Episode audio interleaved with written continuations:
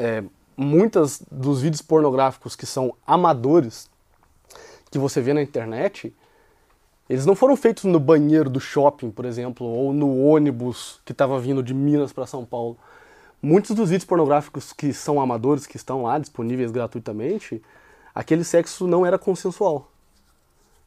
A, a, a mulher que estava ali, ela não queria fazer aquilo ali, ela está sendo mantida em cárcere para fazer aquilo.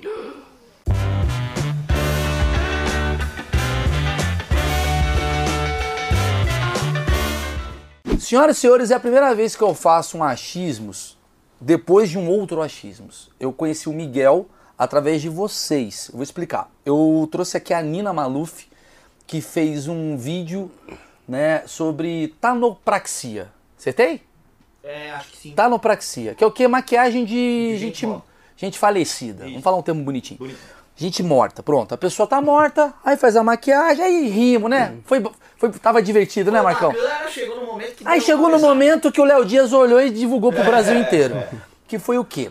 A, a Nina conversando com a gente, ela falou o seguinte, cara, existe muito fetiche na, na no universo, no mercado pornográfico de gente morta. Eu falei, como assim? Ela, é, pois é, a galera morre bonitinha, morre ali, a menina tem, tem um corpinho bacana.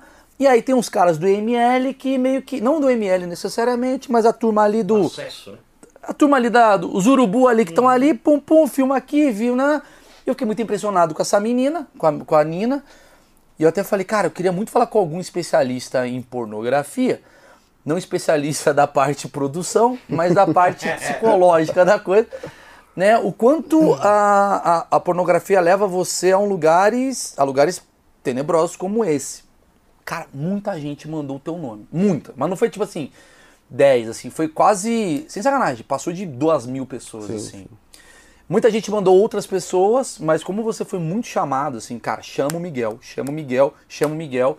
Eu não sei se você tem um- uma influência a ponto de você falar, galera, pede pra me chamarem. Não sei se é isso também. Ou. tô brincando. Não chegou, cara. É, E eu fui estudar sobre você. E eu vi que você tem um curso, ah, basicamente, estimulando pessoas a se desestimularem pornograficamente, Sim. assim. E eu achei interessante esse tema porque hoje a internet ela é baseada, baseada em ah, entre fofoca, poder e tal, em sexo. Tá. Inclusive eu vou tomar cuidado com essa palavrinha para eu não perder monetização. Ah, meu garoto. É, me dá a impressão que tudo na nossa vida é baseado nisso. O sexo é poder, o sexo é uma série de coisas. E hoje a gente tem fácil acesso a, a sexo, como a gente não tinha an- antigamente, né? Porque não tinha sites como hoje. E aí eu pergunto pra você, Miguel Soriani, é, a pornografia é muita treta mesmo? E vamos começar daqui e a gente vai bater no papo. Cara, primeiramente, obrigado pelo convite. É um prazer poder estar aqui falando contigo. E sim, a galera começou a me mandar direct no Instagram, é, falando, olha, né, olha a entrevista do Maurício, olha a entrevista do Maurício, olha a entrevista do Maurício, ele quer falar com alguém que, que entenda sobre pornografia. E aí eu vi o, o, o papo que você teve e tal. Você chegou a assistir tudo? Assisti, assisti tudo, assisti tudo. E sensacional. E daí a gente fez um contato e, e a gente está aqui hoje. Foi bem rápido. até, Foi, né, foi cara? bem rápido. Eu foi bem queria rápido. muito você. E a Bia falava, não, mas tem gente na frente. Eu falei, Bia, cara, é que esse cara. É, não é. É porque eu acho que tem um assunto. Porque, eu- cara, eu sou consumidor, eu preciso falar. Eu sou consumidor. Preciso falar. Olha que segredo. Nossa, só eu no Brasil estou assumindo, eu tenho uma causa. Grande novidade. Casado, 18 anos consome pornografia. É. Nossa. Punhetas Lives Matter. Eu sou o único. Ah, vamos fazer a camisa? A camisa. Então, assim, eu sou consumidor e não só pelo fato de eu ser casado, tem muito amigo meu solteiro, a gente bate muito papo e tal. Vai ser meio engraçado o papo aqui, Óbvio. vai cair nisso, mas eu quero entender onde você A treta. é, onde que você olhou e falou. Porque dá pra perceber que tem uma treta, mas até onde pode chegar essa treta? É, é aí que é o ponto. É muito, assim, né, a gente vai falar aqui de muita coisa, não sei até onde que a gente vai conseguir chegar nessa treta. E vai ter muita interrupção. Sim. A primeira vambora. é que você é um psico, psicoterapeuta. só pra explicar, É, não é um Zé galera. que tava aqui e falou, olha, é ruim. Olha, não. eu zerei o Xvideos e estou Não, nisso. é, eu É, gerei os não é vídeos e falo pra exatamente. vocês, não vai até o Z. Ele é um psicoterapeuta. Vamos lá. E o meu trabalho ele começou justamente, né, pra, porque eu tinha esse problema, né, da, da- da- do vício em pornografia. E né, não é nenhuma novidade, todo mundo já viu pornografia na vida, todo mundo mesmo. E eu comecei, assim, aquilo me atrapalhava e eu comecei a estudar e a me aprofundar no assunto para tentar me ajudar a sair desse negócio. E aí foi que eu fui profissionalizando a coisa, profissionalizando a coisa e, enfim, né, a coisa tocou pra frente aí. Uh, num primeiro momento, assim, a primeira coisa que a gente pode ver né, é, do, do, papo que você teve sobre aquela coisa de necrofilia e tudo mais, a primeira coisa que a gente começa a perceber é que a pornografia, sim, tem muito a ver com isso.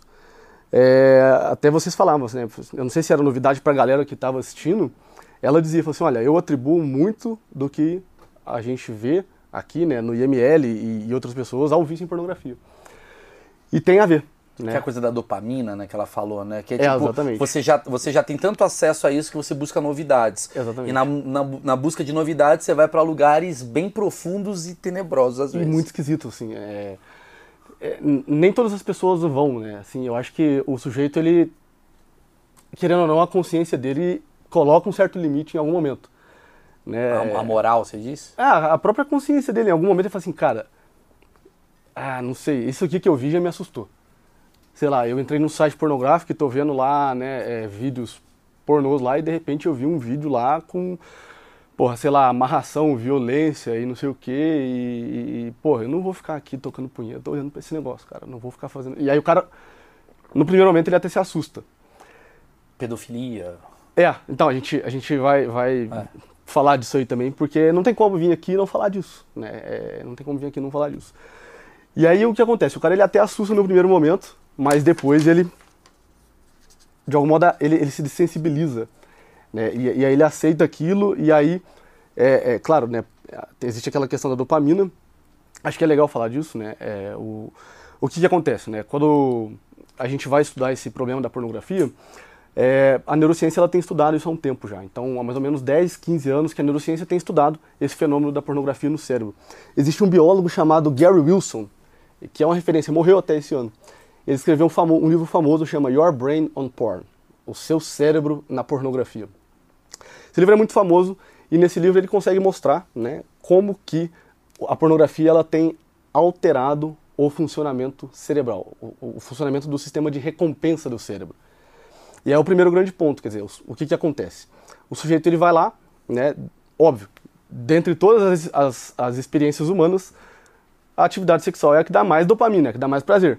Quer dizer, você tem muito mais prazer numa atividade sexual do que comendo uma pizza de, sei lá, chocolate, não sei. Depende da pizza, né, Marcão? Fala é, aí. Tem umas pizzas que é. Que é melhor que sexo. Né?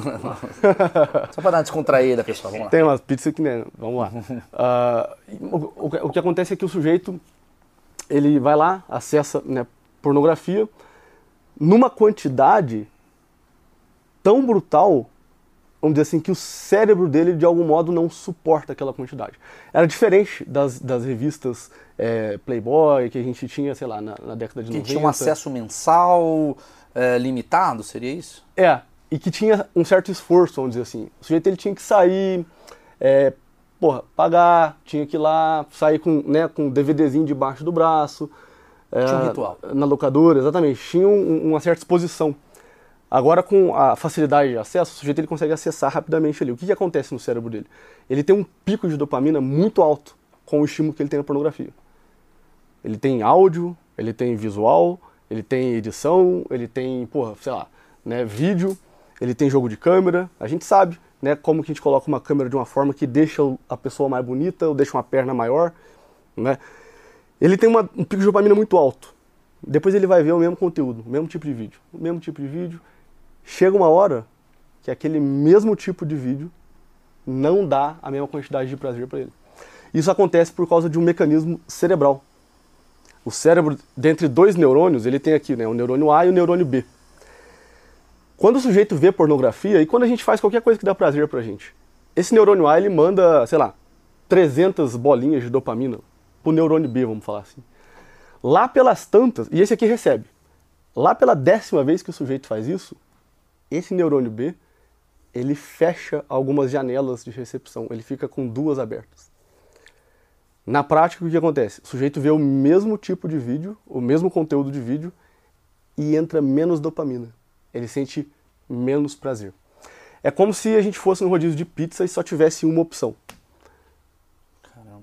Se tivesse só pizza de frango, por exemplo. Eu iria fazer uma outra analogia que é o lance da, da, da droga, né? Da cocaína, né? Que o cara cheira, que eu conversei aqui com o Rafael Ilha, que foi um excelente achismo, já passou de quase, tá chegando quase um milhão e meio de visualizações, que ele fala, cara, que você começa a cheirar e você fica sempre cheirando, buscando a primeira sensação que você cheirou. Então por isso que você cheira pra caramba, a ponto de você se matar, porque você sempre tá buscando aquela, aquele tiro perfeito que ele diz. É. É, mais ou menos isso, né? Não nesse, nessa proporção, mas é. Caramba, aquela excitação. É, é- é mais ou menos. Vou fazer uma piada, mas é meio óbvio. É igual o casamento. Tipo, se você tá lá com a mulher que você sempre desejou, o primeiro sexo é maravilhoso, tá vivendo a paixão, e com o tempo, se você não faz umas coisas diferentes, você vai se acostumar com aquilo e vai se enjoar e por aí vai. Meio isso? É mais ou menos isso. Exatamente. O, o- existe um movimento nos Estados Unidos chamado Fight the New Drug, que eles chamaram a pornografia exatamente de nova droga. Olha, existe aqui um negócio chamado nova droga. É como se fosse uma cocaína disponível 24 horas. Só que o pico de dopamina ele não é tão alto quanto Uma droga. é, quanto da cocaína, mas é um pico elevadíssimo. E o que, que acontece? O sujeito ele passa. Se na cocaína ele começa a cheirar com mais frequência, aumentar, porra, a, sei lá, A a quantidade. A, quantidade, se era 5 gramas, agora é 10 gramas, agora é 15 gramas. Na pornografia ele começa a mudar o tipo de vídeo. Porque novidade é uma coisa que estimula a dopamina. E você tem uma série de novidades dentro de um espectro né, pornográfico. Que antigamente era o quê? Era a salinha da locadora que tu pegava um vídeo e acabou. A, Hoje. figura- a figurinha da tiazinha, por exemplo, era só aquilo, não tinha mais. Era ou a tiazinha ou a feiticeira, não tinha muita novidade. Entendi. Hoje o cardápio ele é infinito. Ele é infinito. Você pode. Inclusive é, é curioso isso. Eu vou falar, eu vou- eu vou falar muito das minhas experiências aqui também, porque estamos um papo aqui. Eu acho que mulheres, homens, todos eles estão vivendo isso. Que é aquela coisa do tipo de você. É, é muito bizarro como tá, né? Às vezes eu fico olhando e falo, tem gente dando dislike em pornografia. Olha o nível que a gente chegou. Tem mesmo? Porque antigamente a pornografia era bagulho assim, mano, parece, não importa, mano. A mina lavando o carro, da hora, aí. hora, é. Agora tu olha e fala, ai, não gostei. É, não gostei exatamente. desse peito. Próximo. Tem uma menina, Marcão, dando pra ninguém ver. É triste pra ela também. Ela tá dando e o cara falou, não gostei. É rejeição da rejeição. Mas Isso enfim. É muito triste mesmo. Tá, e aí vamos, vamos, vamos falar de, de ah, dessa questão. Você, você falou que você também era viciado, assim como muita gente que está assistindo. O que, que você considera um vício? Que você fala assim, ah, isso daqui é perigoso. Foi onde te deu alerta. O que, que você considera saudável, se é que existe o saudável? É, o, existem alguns critérios pra gente reconhecer que se a coisa é um vício ou não. Então, por exemplo, a primeira coisa é se o sujeito já tentou parar sozinho e não conseguiu. Já é o primeiro critério. Como assim? O sujeito tentou parar sozinho com aquilo e não conseguiu. Ah, não com o negócio. Ah, é ruim. Não, não. É, não dá pra parar. Abriu Tá o aqui. browser e, e conseguiu não acessar os vídeos, meio que isso. É, exatamente. Ele conseguiu dizer não, não foi compulsivo pra ele. Não foi compulsivo. É um bom pra teste pra gente fazer se você tá viciado ou não, é isso? Exatamente. Tipo, abre o, o- Esteja com tesão, porque não adianta também depois. Esteja com tesão e abre o Xvideos. Exatamente. É meio que isso. Exatamente. Se o sujeito estiver viciado, provavelmente ele não vai ser um bom teste, porque ele vai acabar acessando mesmo. Acessando e se masturbando. Sim, exatamente. Então é igual o álcool, por exemplo. O sujeito que é viciado em álcool, alcoólatra, primeiro os testes pra saber se, cara, se você é viciado ou não, aí você tem que tentar parar pra ver se você consegue parar ou não. né? Parar. qualquer vício esse teste. É. Botaram aqui, tipo, você falar não obrigado é porque você não é viciado. É, não só, né? Essa é a primeira coisa. Tá. A segunda coisa é, primeira coisa, o sujeito, ele viu, né? Ele tentou parar e ele não conseguiu. Cara, eu já tentei parar isso daqui sozinho, não consigo, né? Não consigo. A segunda coisa, o mecanismo de tolerância. Quer dizer, o que que é a tolerância? É o que a gente acabou de explicar agora. O cara, ele foi ficando tolerante àquela droga. Então ele foi escalando, escalando, escalando, escalando, e ele já se percebeu num, num nível absurdo. Quer dizer, ele começou a ver, a flertar com pedofilia, com, com necrofilia, é, ou com coisas que ele mesmo rejeita. Ele fala assim, cara, eu não, não queria estar vendo esse negócio aqui. Né? Não- Um cara que é homofóbico vendo filme de trans, sei lá. É, Ele- e ele fala não assim- homofóbico, então um cara que tem um preconceito, de repente ele tá vendo filme de grávida e falando, mano, peraí. É, o cara que tem fetiche, o cara que não tem fetiche naqueles bagulho de se bater lá, né? Que tem esse É, e de repente ele tá vendo vendo filme de aí. bater, de É. sadomasoquismo e tal. E aí ele vai ver fala assim, olha, eu tô escalando num nível aqui que eu mesmo rejeitaria. Né? Eu, eu não gostaria de estar vendo esse negócio aqui. E no entanto, eu tô vendo. Por que, que eu tô fazendo isso? Né? Eu não tô livre mais para poder decidir.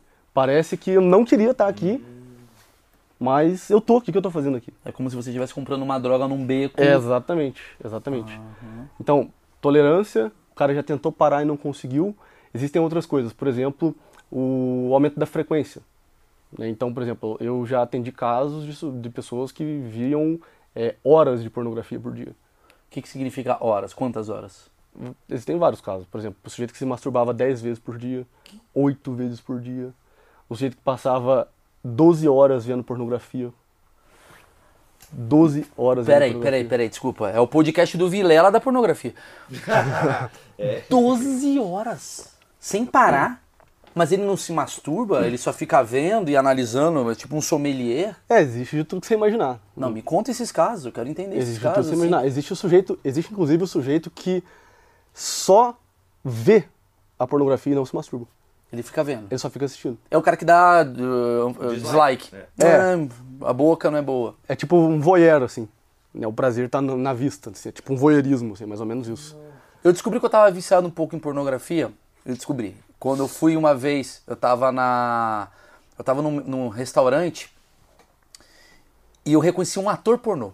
Isso daí pra mim é porque eu tô viciado. O nome, Carlos Bazuca. Carlos Bazuca, foi assim, sabia que era o Carlos Bazuca. Aí é ruim, é ruim. Porque não é atriz, você sabe que é, é o ator. Ah, é verdade. Agora tu quem é um ator. Agora tu falou. Aí é- eu sei. Atriz Agora, gente sabe. Então, mas sei. tem, ó, tem níveis aqui. Tem gente aqui que não sabe nem atriz. E tem gente que vai rir quando eu falar careca do Brazzers. Tem gente rindo. E tem gente que não tá entendendo. Entendeu? Essa é a diferença. Você então a, a- ouviu muitos casos tal. Peraí, 10, 10, 10, 10 por dia. O quanto isso pode atrapalhar? Cara, é, isso é, é assim, é, é- é terrível. O cara se machuca, né? Sim. Quantas vezes eu já não atendi casos em que o sujeito tava com o órgão ferido mesmo, machucado. Ferido, com, com fissura. Sujeito que se masturbava às vezes e ele se masturbava já sem ereção.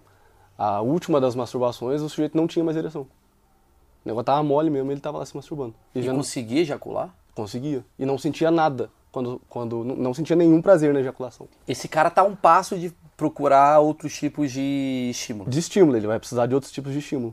Né? E cada vez mais, cada vez mais, cada vez mais. Se ele não dar uma respirada nisso daí, né? Se ele não, não fizer o caminho de volta, não procurar um, um tratamento. Então, assim, é, existem casos, né, que eu já, já peguei no, no próprio Instagram lá, a gente tem, sei lá, mais de 100 mil pessoas lá e todo santo dia o sujeito fala, né? Mulheres. É, é engraçado até dizer isso, porque a maior parte do meu público é feminino. Jura? É. São mulheres que estão ali me acompanhando para ajudar os parceiros. Ah, mas não tem mulher viciada. Tem, demais. Muita mulher me Muita. mandou mensagem. Muita, tem, tem sim, cara. Muita mulher que, que, que tá ali viciada em pornografia e que se masturba várias vezes por dia também. Mas quem é mais viciado, homem ou mulher? Ah, ainda são os homens. Quanto por cento você poderia dizer? Assim, Ah, você percebe assim, 80, existe- 20, 70, É 70-30. Existem algumas pesquisas que falam 70-30, né? Existem pesquisas feitas nos Estados Unidos que falam 70-30. Tá. E a mulher, no caso, 70, é o mesmo lugar? é-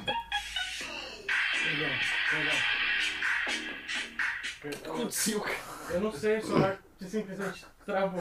E é legal que a música que veio é quase um clipe pornográfico. No início do vídeo da. Eu achei que ele ia subir aqui, pegar, tirar a roupa, mostrar. Mas beleza, vamos lá. Foi, foi. Pra mim não corta isso. não. Claro que não. Vamos lá, Miguel. É. tá clima aqui. Como é que é a situação da Cara, mulher, assim? É, é- é- é a mesma essência, o lugar? É, é diferente. É, tem umas coisas diferentes. Então, é, é dificilmente a gente vê uma mulher que passa 10 horas por dia se masturbando. Quando a gente fala isso, as pessoas falam assim, cara, mas esse cara não tem vida. É, lógico. Tipo assim, pô, o cara não trabalha, né? É, esses dias pra trás eu recebi uma mensagem de uma, de uma moça é, dizendo que ela teve que sair no meio da prova do Enem pra ir no banheiro, se masturbar, ver pornografia e voltar pra prova. E ela falou, pô, tô me sentindo muito mal com isso daqui. E ela passou? Sim, é Não sei, eu não perguntei. Uma pergunta muito importante. Tá, mas ela. Então, assim, a mulher, ela existem algumas diferenças. Por exemplo, a- o público feminino, é, curiosamente, é um público que está mais voltado para o BDSM, por exemplo. Que é pornografia com amarração, com, com- com- é mais mulher que assiste. meio naquele lugar dos 50 tons de cinza? É, exatamente. Por que, que a mulher tem tanto tesão nisso? É porque a mulher, ela é mais imaginativa do que o homem. A mulher, geralmente, ela vai preferir mais, vamos dizer assim, uma espécie de pornografia que envolva a imaginação dela. O homem não, o homem ele é mais visual. Ele não precisa tanto entrar na imaginação dele e ouvir uma história. Sim, sim, sim. Né? O homem basta ali um- um- uma mulher que ele nunca viu falar. Uhum. A mulher não, ela gosta de um enredo, é, de, de uma história é, pornográfica. Não, mas por que, que o cara tinha que bater nela? É, Por que, que ela gosta? Porque você tá falando um negócio do BDSM. Do BDSM. assim. Por que, que porque assim, eu poderia contar uma história pra ela de uma forma de um sexo comum, Sim. digamos assim, né? Eh, por que, que precisa ter ir pra esse caminho do, da bater, da, da, da, da- quase violência? Cara, eu nunca pensei. Na verdade, eu já pensei nisso, mas eu nunca consegui uma resposta suficiente pra isso. Já pensei nisso, assim, pode ser. eh, Tem alguns casos de abuso, né? É, inclusive, o abuso sexual ele tem muito a ver com o vício em pornografia. Não sei se a galera sabia disso. Não tem Não, muito não, a ver. Não, É. não. por que que tem? Tem muito a ver. Então, por exemplo, a pessoa, quando era criança, ela passou por uma experiência de abuso. Então, ela tinha, sei lá, né, dois, três anos. E naquele momento, a sexualidade dela é aflorada, no momento que ainda não era para aparecer. Então, ela começa a ficar curiosa com aquilo. É como assim, ó. É como se o ato de ir lá e ver pornografia, principalmente aí a pornografia violenta, é como se aquilo fosse uma repetição neurótica do, do, do abuso. É como assim, ó, eu não consigo é, lidar com aquela situação que aconteceu comigo lá no passado. E agora eu repito ela de algum modo. Na tentativa de que, repetindo, eu anule Caraca. aquele acontecimento. Então o cara, sei lá, o cara poderia, por, por conta disso, virar um pedófilo. Sim. Sim, porque ele teve uma. experiência Ele teve um abuso no passado. É a repetição. repetir com outra pessoa. É a repetição, é o que mais acontece. Que loucura. Que doideira. É o que mais cara, acontece. que coisa. Quer dizer, a, a gente tá falando aqui sem nenhum julgamento, porque uma coisa que eu aprendi na minha vida, embora eu julgue algumas coisas, mas eu aprendi a lidar com a coisa do não julgamento, inclusive o achismo é sobre isso, porque eu acho que todo mundo ah, tem uma essência né, diferente do outro, né? Cada um tem, um, tem uma forma de ter sido criado. Não, não dá pra gente falar de meritocracia mental, vamos botar assim, é, uma pessoa que sofreu abuso, outra que não sofreu e tudo. Ah, mas esse cara é louco, cara, tu sabe a história do passado dela tal. É, quando você me fala então da, da, da repetição de padrão, você acha que, ah, sei lá, esses abusos acontecem como, assim, pra pessoa depois. Qual que é esse gatilho? Isso que eu quero saber, assim. Uma pessoa que foi abusada é o quê? Necessariamente uma penetração? Necessariamente. Tem, di- tem diferentes lugares? Como é que é? Então, olha só, é, existem vários, vários tipos de, de abuso, né? Então, a gente falou que o problema da pornografia tem muito a ver com, com a questão do abuso. Ah, e é, é batata, assim, né? É muito comum é, o sujeito que foi abusado ele desenvolver uma compulsão mesmo por pornografia, ao ponto de passar horas ali vendo aquilo e, e escalando ou até se tornar um abusador depois. É, o abuso ele pode ser desde uma molestação, né? Desde uma molestação, um passar de mão, até uma penetração, e às vezes pode acontecer por tempos a fio, né? Quer dizer, o sujeito foi sendo abusado ali por muito tempo. Né? Uma, uma, uma criança que foi sendo abusada por durante dois anos e, porra, não, não podia falar pra ninguém, é, e aquele negócio até que descobriram. Então, existem pessoas que passaram, foram abusadas por, por muito tempo, assim. Só que aí o que acontece? Existe um negócio que a gente pode chamar de. É, é o que a gente chama hoje em dia de trauma. Né? Porque, assim, a- querendo ou não, a nossa, a nossa razão, a nossa inteligência, ela tenta dar conta das experiências que acontecem com a gente, ela tenta entender a coisa. Ah, mas pra criança, é meio que assim: tudo é traumático pra criança. Porque a razão dela não consegue dar conta de nada. Ela não tem os meios linguísticos, a fala e os meios simbólicos para poder falar das coisas tudo para a criança, então está acima da capacidade racional dela. Quando acontece uma situação de abuso, essa experiência ela está ainda mais. Acima ah, Então da um capacidade achismo. racional dela. Então eu vou abrir um achismo aqui. Você tá me falando que tem muitos casos de, independente do abuso ou não, mas de pessoas que, geralmente proporcionado pelo abuso, estimulam a sexualidade numa época que não é propícia ainda. Estamos falando agora da era da internet, onde a um clique do galinha pintadinha, Sim. Na outra aba tu pode botar lá, sei lá, A alguma coisa, pinto. galinha de literal, sei lá. Ah, é um caos então, porque assim, uma qual uma idade inicial que você fala assim, cara, ver um sexo oral, um sexo vaginal que seja, essa idade aqui, eu acho que até tá saudável, mas antes disso vai bugar uma pessoa. Cara, hoje em dia a idade média de, de criança, assim, qual que é a idade... De, de pessoa. É, qual, qual que é a idade que as pessoas hoje estão tendo contato com pornografia? Oito anos de idade. É a idade, é a idade média, no Brasil.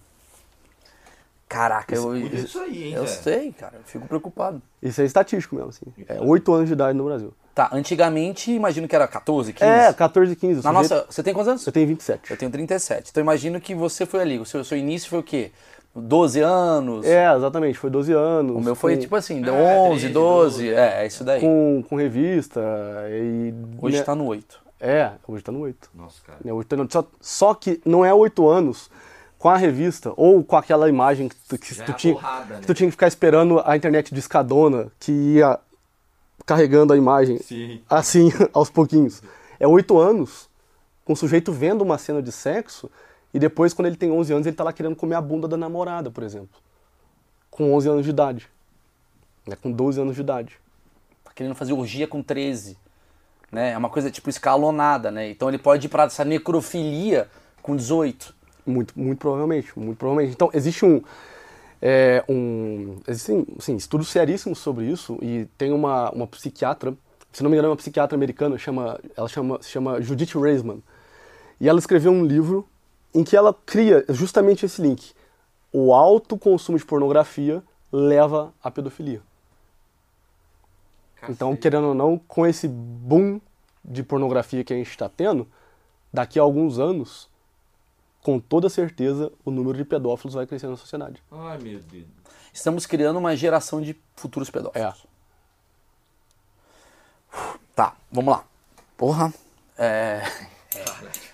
Há um minuto atrás eu tava rindo com o cara do navio. Não, Agora eu tô aqui. demais, né? É. uh, uh, uh, uh. Tá, vamos lá. Ah, existe uma idade que você fala assim: olha, saudável, Maurício.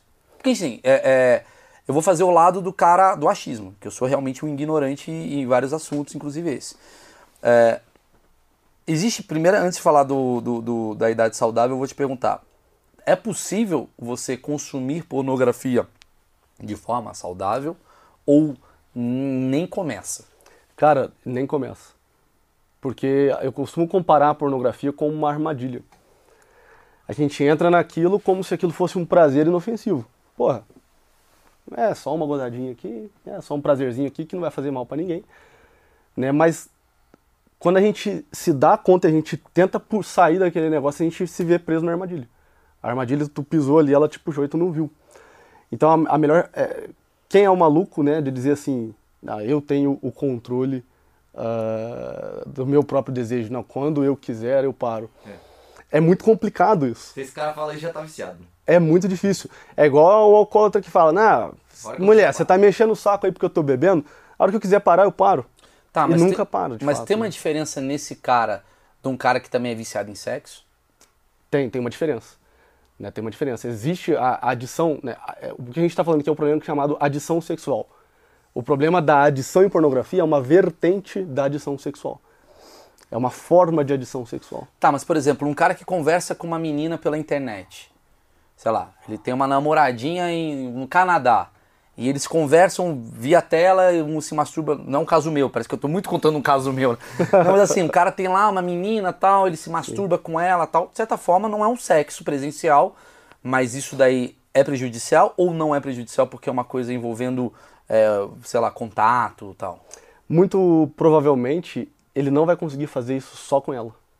Muito provavelmente ele vai flertar com outras pessoas. Né? E, e isso pode ser muito prejudicial pro, pro Tá, mas relacionamento e o sexo dois. também não tem isso também? Tipo, ó, eu tô aqui com a menina. Caraca, é muito diferença. bom comer essa mina. Então eu vou comer outra. Não tem isso também? É, mas o, o grande problema é que a tela, querendo ou não, a, a- a facilidade, quer dizer, quando você vai lá, você tem uma relação sexual, você tem uma certa dificuldade para poder ir lá e ter uma, uma relação com a outra pessoa que tá lá do lado. né? pô, você tem que ir lá, você tem que encontrar fisicamente com ela. Essa questão da tela, que é a questão da pornografia, ela deixa a coisa muito no anonimato e isso facilita muitas coisas acontecerem. O sujeito ele pode muito facilmente né, flertar com outra pessoa porque ele se esconde atrás da tela quando você vai ter uma relação sexual com uma pessoa, querendo ou não, você tem que se expor. Esse é o grande problema da pornografia. É, existe um psiquiatra americano que chama é, o Dr. Lance Dodds, que ele pegou o ponto da questão. o vício em pornografia, o problema que a gente está falando aqui, da tele, da pornografia, ele é o medo de estar perto. Caramba. Ele é o medo de estar perto.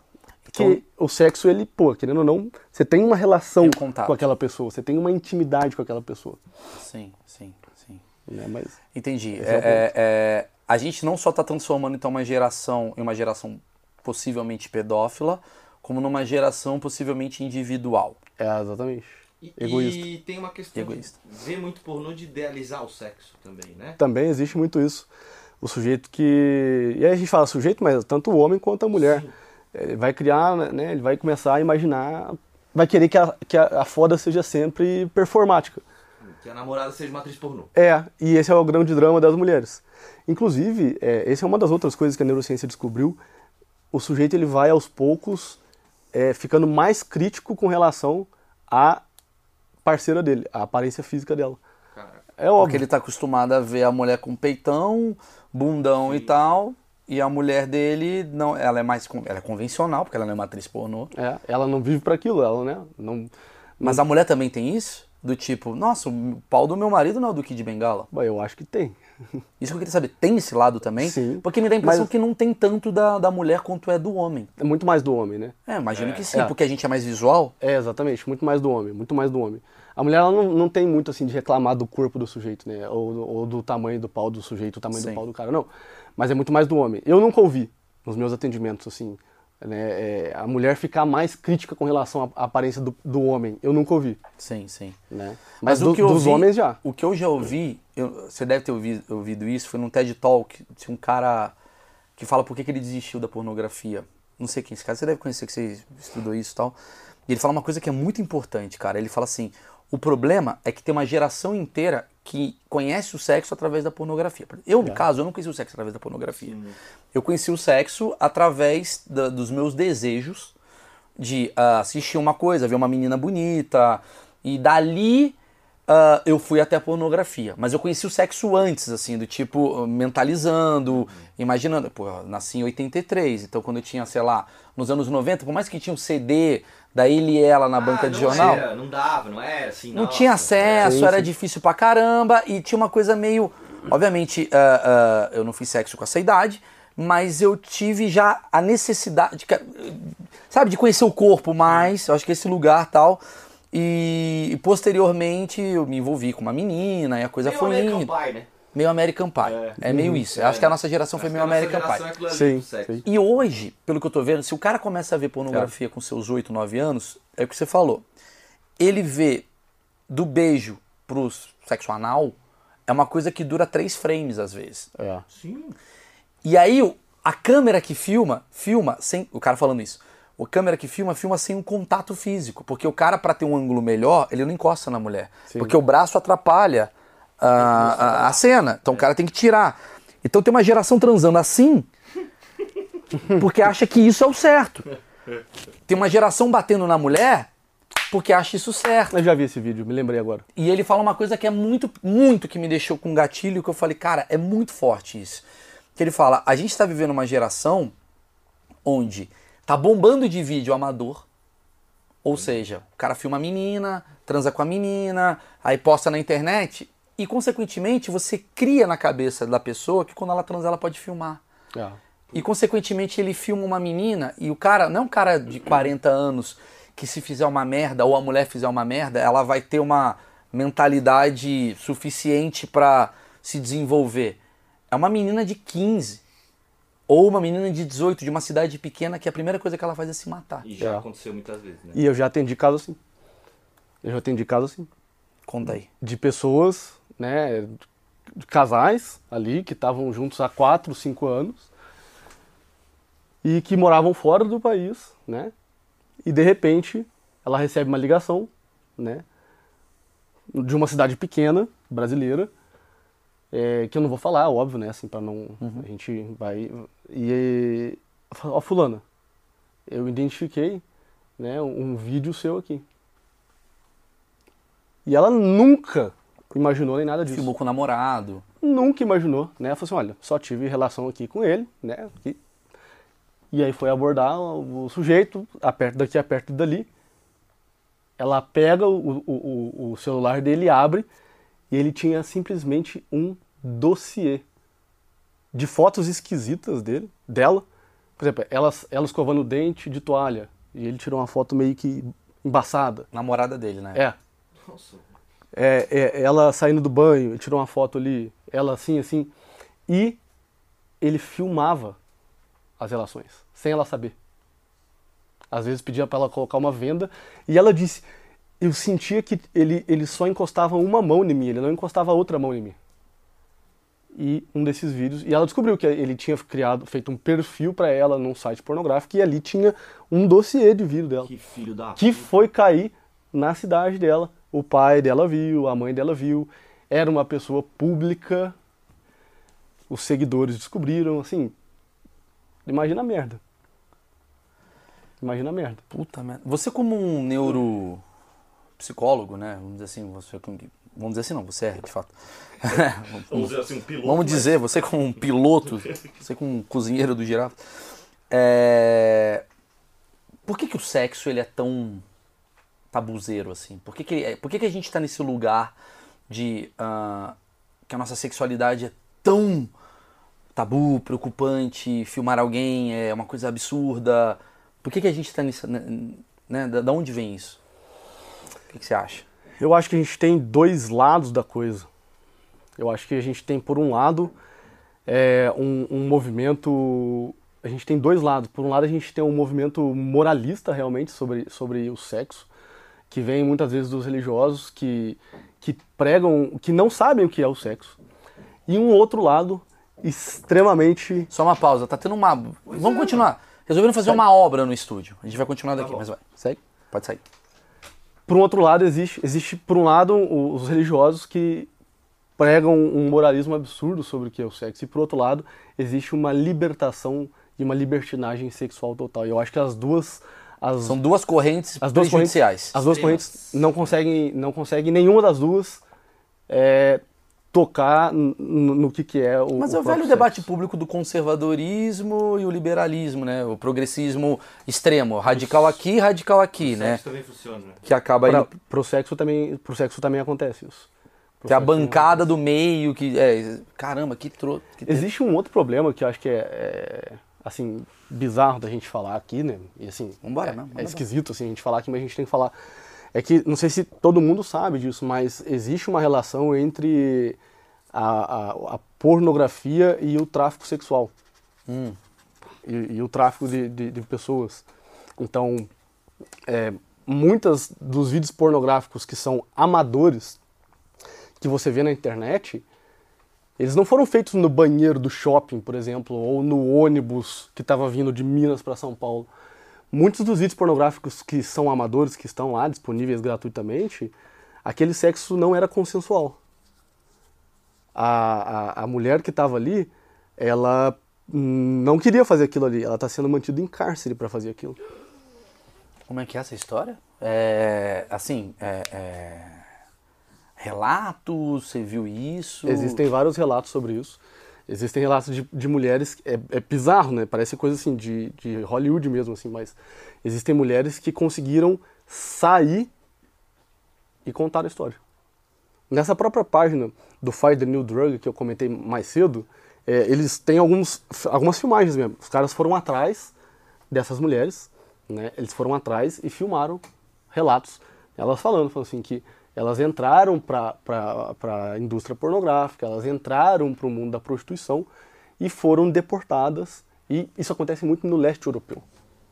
Existe muito disso no leste europeu. E ali elas eram mantidas ali em cárcere, como, né, e existe, existem crianças que estão nessa situação também. E, e pessoas ali, né, e... Então, quer dizer, é, se o, o usuário de cocaína, ele é corresponsável por uma série de, de mortes que acontecem no tráfico, o punheteiro, vamos dizer assim, ele é responsável pelo sofrimento de milhares de mulheres e que ele nem faz ideia. Eu tô aqui só, aqui, né, É, só que existe um mercado muito grande por trás disso, gente que ganha muito dinheiro por trás disso daí. Tá. Mas então, resumindo, é é assim, a, a menina ela é, ela é colocada num cárcere. Ela é uma escrava sexual. E É. aí o cara pega, vou gravar um vídeo hoje Vou gravar um vídeo e ela tá-. Aí, Isso. Aí pega ela Exatamente. Isso, agora dá um sorriso pra câmera. Eu tive- Ela tem que sorrir pra câmera, porque É. senão ela morre. Ela, sei lá. Exatamente. Eu tive, um tempo atrás, até fui em São Paulo, dando um curso presencial, é, formando novos terapeutas para atender casos de vício em pornografia, etc, etc. E aí teve uma médica, uma psiquiatra, que ela veio conversar comigo. E ela disse, olha, eu, eu, eu não lembro agora, foi uma cidade do leste europeu, mas eu não lembro qual. Ela disse que ela foi a trabalho lá. E ela atendeu né, é, é, adolescentes, meninas, que, que tinham sido resgatadas. Existem, é, movimentos, existem movimentos que trabalham no mundo inteiro para resgatar essas crianças. Existe uma página no Instagram fe- fenomenal que chama Or Rescue, que eles trabalham exatamente nisso daí. E é muito assim interessantíssimo esse negócio, assim, é, é bizarro. E é um trabalho para quem tem que ter vocação para fazer isso também. Imagina você pensar nisso todo santo dia, né? Pensar nesse negócio. E ela disse, Miguel, eu tive ali e eu atendi, né, a- a- as crianças ali e elas tinham 50 relações por dia.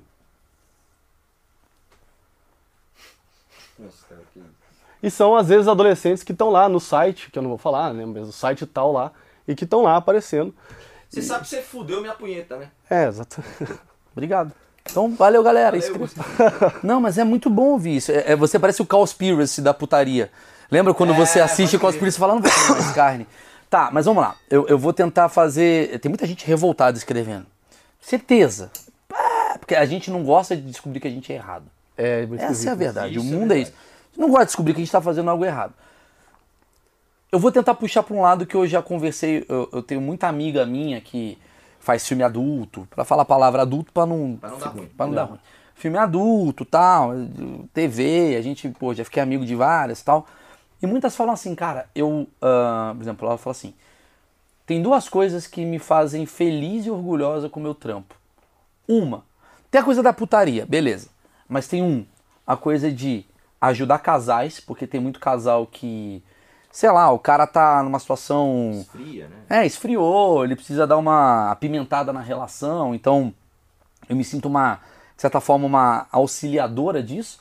E dois, tem muito cara que é muito carente e a, a, a putaria, a mulher, a prostituta ou a, a, a menina atriz pornô ou qualquer pessoa que está relacionada no mercado sexual, ela acaba sendo uma terapeuta de hétero top. Eu brinco disso.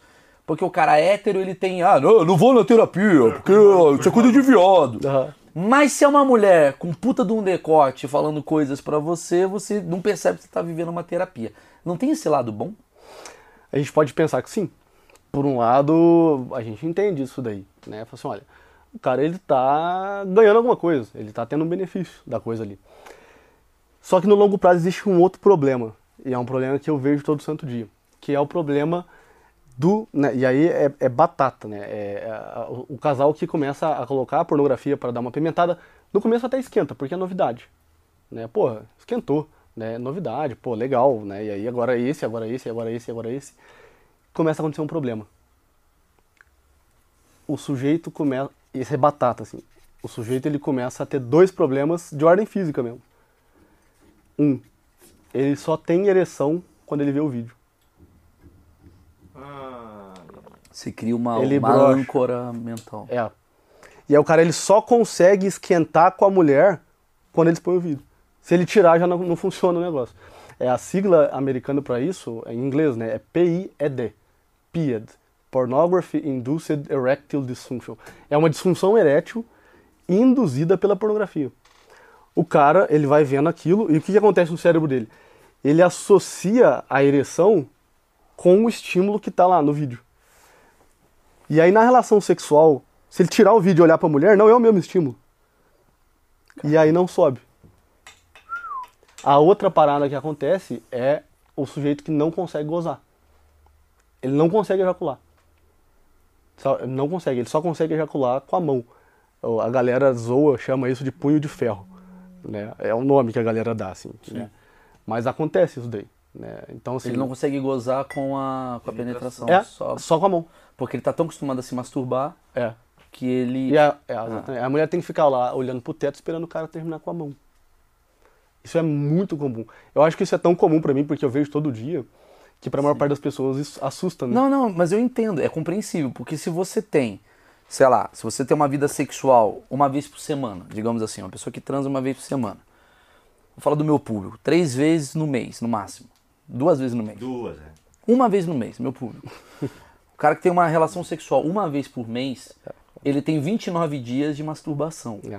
Então a, a cabeça dele tá mais acostumada com é, né, essa sensação do que com essa sensação. É. Seria mais ou menos isso? Exatamente isso. E a, pre- a própria pressão da mão é diferente, né? Que é a pressão dele. É que a pressão dele, a própria pressão da mão é É diferente. igual a nenhuma pessoa se masturba melhor do que você próprio. Exatamente. Né? E é muito esquisito, porque o que, que acontece? A gente começa a ver é, casais que não têm mais relação sexual. Porque o marido tá é, vendo pornografia. Isso acontece Então, muito do tipo. acontece muito. O tiro, ele sai pela culatra. O cara acha que a relação dele não tá boa, mas na verdade a culpa é só da cabeça dele. Exatamente. Porque tá boa, tá tudo bem, a mulher é gata, a relação tá legal. Ele fala, não, cara, acho que eu preciso comer outras mulheres. Não, ele não precisa comer outras mulheres, que ele vai passar por esse mesmo problema com outra. Exatamente.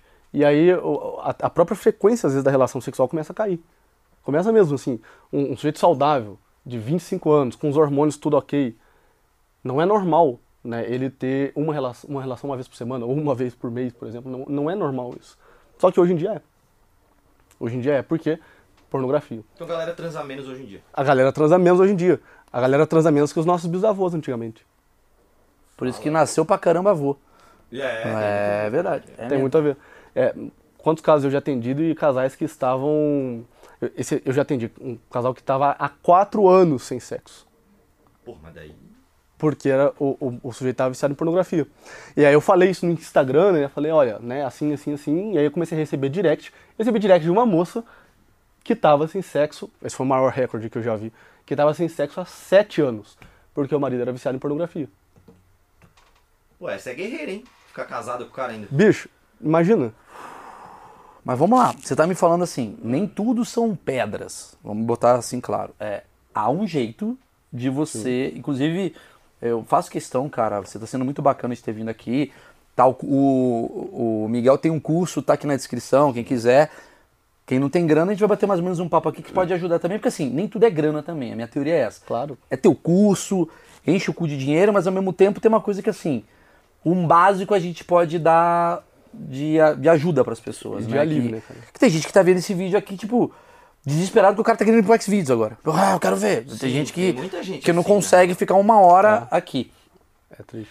É, an- Antes de chegar nesse lugar de como melhorar, é diferente pornografia de masturbação, certo? Certo.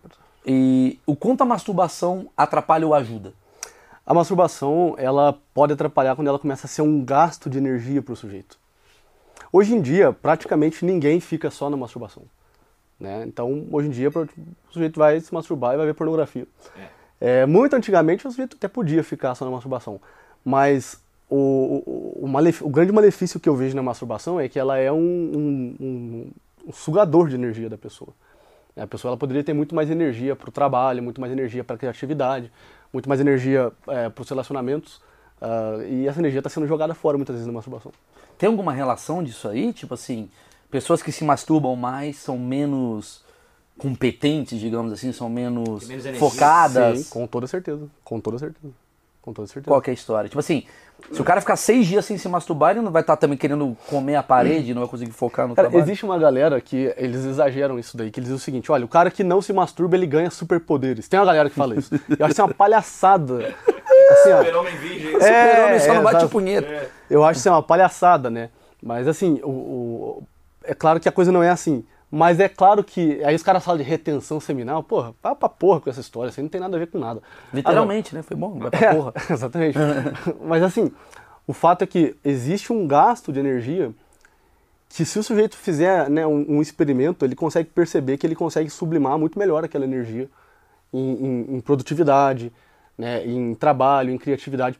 Existe um autor chamado Pitirim Sorokin, que ele escreveu um livro, não me lembro o nome do livro. Nesse livro ele conta como que o gasto da energia sexual, ele é, e até os hindus falam muito disso. Né? Como que o gasto da energia sexual ele pode ser danoso para a criatividade, por exemplo, para os artistas. É, porque Os a- músicos, história assim. que eu sei sobre os hindus e tal é que eles acreditam muito na coisa do chakra É. e o chakra sexual é o chakra da criatividade, que é esse Exatamente. chakra daqui. Então, quando você gasta, despende energia daqui, você está despendendo também a energia criativa. Por isso que existe aquela coisa da lombra. Quando você é, goza, né, você ejacula, você dá aquela... O homem geralmente né, dá uma dormida porque ele gastou muito mais energia do que ele gastaria com outras atividades. Eu acho que seria esse lugar, né? Para marcialidade é a mesma coisa. Para o sujeito que é, sei lá, marcial, exército, né, militar é a mesma coisa. Ele... É, é a, a energia ela vem do mesmo lugar de algum modo. É, eu lembro que eu vi uma vez o Rickson Grace, Sim. Ah, sim. ele na luta, né? Ele, ele tava fazendo UFC, acho que UFC 1, o cara É, ele criou o não UFC. fazia- Ele não fazia. E ele não fazia sexo, sei lá, 20 dias antes da luta pra guardar toda a energia É. pra aquilo. E por isso que dizem até que a concentração do futebol, ela não pode sexo exatamente pra isso. É exatamente para isso. É bizarro isso. Tem uma entrevista até, até no YouTube do Popó e ele diz né, que antes de uma luta muito importante ele fica aí, três, quatro meses sem, sem nada, sem fazer sexo, sem fazer nada, para poder concentrar. É uma concentração de futebol mesmo, para poder concentrar energia para a luta. Mas tem uma... um- ah, saudável tantas vezes por semana... É, tem, tem Olha- um lado. Porque assim, a gente, a gente tá falando de correntes. Você tem uma corrente, né? Uma, uma, uma narrativa é, baseada, obviamente, em, em estudos e tal. Tem outras correntes, você vai ler no UOL lá, vai ter a mulher falar, ai, masturbar é ótimo. É, tem que masturbar. Porque a gente tá vivendo uma fase. É, porque, é porque a gente tá vivendo uma fase que tudo é, é muito complicado. Até acho interessante como foi feito aquele filme da Suzane Richthofen, eu vou explicar por quê. Porque a gente tá vivendo tantas narrativas que você tem que ter um filme com duas narrativas. Pra você falar, isso daqui é de um jeito, isso daqui é de outro. É famoso. um- um- é tipo daqui a pouco tem um filme chamado O Ovo Faz Bem e o Ovo Faz Mal. Porque o ovo faz bem porque não sei o que, não sei o que lá. Tem proteína. E o ovo faz mal porque tem colesterol. Cada um tem uma narrativa. No momento de hoje, onde a mulher está tendo a liberação sexual, a liberdade sexual que ela nunca teve por conta dos preconceitos da religião, me dá a impressão que está tendo essa coisa do empoderamento que fala assim: masturbação é ótimo, você descobre o seu corpo, e ao mesmo tempo você está falando, cuidado. Como que fica a cabeça de uma mulher agora que está assistindo isso? Do tipo, peraí, é- é o- a masturbação é um novo ovo, né? Faz bem? Faz mal? É- é- Afinal, qual que é o nível que pode, o que, que é saudável, o que, que é o limite? O que, que você vê disso? Olha só, hum, é claro que a cabeça da mulher que está vendo agora vai ficar um tanto quanto confusa, né? Porque ao mesmo tempo Coitada dessa a mulher já é confusa. Ela- Coitada. é, É, muita óbvio. informação que pode e que não pode. Desculpa, viu? É, Você desculpa aí. Eu acho que não, é, não, é, não vai ser uma questão de pode ou não pode, eu acho que vai ser uma questão dela conseguir olhar para dentro dela Autoconhecimento. e, e- e tentar ver o que é melhor para ela. Né? Eu acho assim, a gente não tá aqui para falar o que, que a pessoa deve fazer da vida dela. É, você está contando dados das coisas que você estudou e você vê. É, das, das coisas que a gente vê. E pela sua vivência, essa masturbação, mesmo não sendo excessiva, ela é prejudicial. Eu acredito que sim. Eu acredito que sim. Muito provavelmente ela não vai conseguir parar só aí. Ainda mais no tempo de banda larga que a gente vive com pornografia, ela vai ser escada por aquilo. Então é, é, é, é melhor a gente prevenir e, e tentar, vamos dizer assim, um relacionamento real né, com uma outra pessoa. E compartilhar a sexualidade dela com uma outra pessoa e não fazer sexo a um. Miguel, você é um cara bonito. Você é um cara legal. Você é tá- bonito, Miguel. Você é bonito. Miguel, Miguel é Você é bonito. aquele- tem um ator da Globo parecido com o Miguel. Miguel é bonito. Miguel tem a camisa da Lacoste. Opa! Tá aqui assistindo a gente, Hugo. Hugo tá zoado, Hugo tá triste, deprimido. Ele fala, pô, beleza, gostei das dicas do, do Miguel. Só não pode fazer isso olhando pra mim. É, mas eu não consigo uma namorada, Hugo, o Miguel. Como é que eu faço? O cara não consegue. Às vezes o cara não consegue acesso e, e- e tem um lado dele ali, uma energia que ele precisa gastar de alguma maneira. Esse é um dos grandes problemas do negócio. Porque quanto mais o sujeito. Geralmente, e aí já é um ponto importante, no, né, muito da, da, da terapêutica e do trabalho que vai ser feito com o sujeito que tem o vício em pornografia, vai ser um trabalho na autoestima dele. Porque o sujeito. Uma coisa é o, o sujeito, ele, sei lá, volta e meia vê pornografia, mas ele tá socialmente bem ajustado, ele tá profissionalmente bem ajustado, né? Ele tá espiritualmente bem ajustado, né? Ele tá emocionalmente bem ajustado. Mas se, vamos dizer assim, o sujeito, ele não tem autoestima suficiente, se ele tá quebrado, se ele tá todo ferrado e fugido na vida, se a pornografia pegar ele, ele vai se afundar nela. É. Assim, É igual a droga. É igual a droga. Exatamente igual a droga. É engraçado isso, porque, por exemplo, eu tô numa fase hoje meio sem pornografia. Eu também tô nessa fase. Eu tô, numa, eu tô jogando a real. Tô bem, eu- embora eu tenha essa cara aqui, mas eu tô bem sem pornografia. E tem muito a ver em como eu despendo a minha energia. É. Eu tô trabalhando bastante. Isso. É, a minha Chega ca... cansado em casa, né? Não é nem isso, cara. Eu chego sem vontade nenhuma de fazer outra coisa. ah, não é nem cansado. É, é... Meio, meio exa- exaurido, talvez, assim, tipo, Não, meio... cara, eu acho que a minha fase hoje, cara, é uma fase. Eu, eu tenho tanto tesão, pronto. eu tenho é, tanto é tesão em estar aqui. Eu tenho tanto tesão em estar conversando contigo. Esse é o ponto. Eu acho o Achismos, pra mim, de verdade, assim, é o projeto que eu mais amo fazer. Aí segunda-feira eu vou lá e gravo o Formal na Rede TV, e eu adoro gravar. E aí sexta eu faço show. Então eu tô com uma saúde mental muito bacana, balanceada. Aí tem o meu filhinho, que é, porra, delícia, eu fico com ele. Então a minha cabeça, ela não tá nisso. Você vai ver, eu vou dar uma dica pra você. Você vai ver quando eu tô ah, numa fase meio ruim, quando eu tô muito tempo ou no Twitter ou no Instagram. Se meu Instagram tá com muito tracinho, quer dizer que eu tô sem realmente viver. E aí, porque quando eu tô vivendo, eu não tô gravando Instagram. Claro, porque é eu tô vivendo. proporcional. Eu tenho um bar. Inclusive, dica, pensão bar. Eu tenho um bar. Chega no bar, eu entro, eu pego o celular, eu deixo aqui do lado, maluco, passa seis horas eu não percebi. Sim. Por quê? Aquilo tá muito bom, tô conectado com as pessoas, converso. Então não tenho tempo de entrar no- na pornografia, não tenho tempo de ah, entrar no Instagram, não tenho tempo de entrar no Twitter pra ficar brigando com política. Mas quando eu tô em casa, eu acho que esse é o problema. Nada contra a Emily, tadinha. Mas a casa, ela tem um lugar que é uma coisa mais assim. Ah, a casa é um lugar onde você. Mas você não acha que tem a ver também? Tá em casa e tá ocioso. É isso, a casa tem a ver com ócio. A casa tem a ver com aquela coisa do tipo, teu sofá, que você já sabe o lugarzinho que você dá, né? Tem um controlinho remoto aqui, que tu já sabe os gatilhos. Porque a casa, ela é sempre relacionada ao teu ócio e, né, ela é vazia, Você já assim. tá com aquele calção sem elástico, né? Você acha que Sim, chegar. sem dúvida. com esse universo aí de pandemia, barra desemprego, Piorou muito. Entendeu? Deve ter piorado muito. Será que o ideal talvez não é buscar outras atividades do tipo, tá em casa sem nada pra fazer, vai correr um pouquinho, amigo. É, piorou muito. Então, é, o sujeito ele passa ali tendo. E aí existe um ponto fundamental que ele passa tendo, no limite, uma vida improdutiva.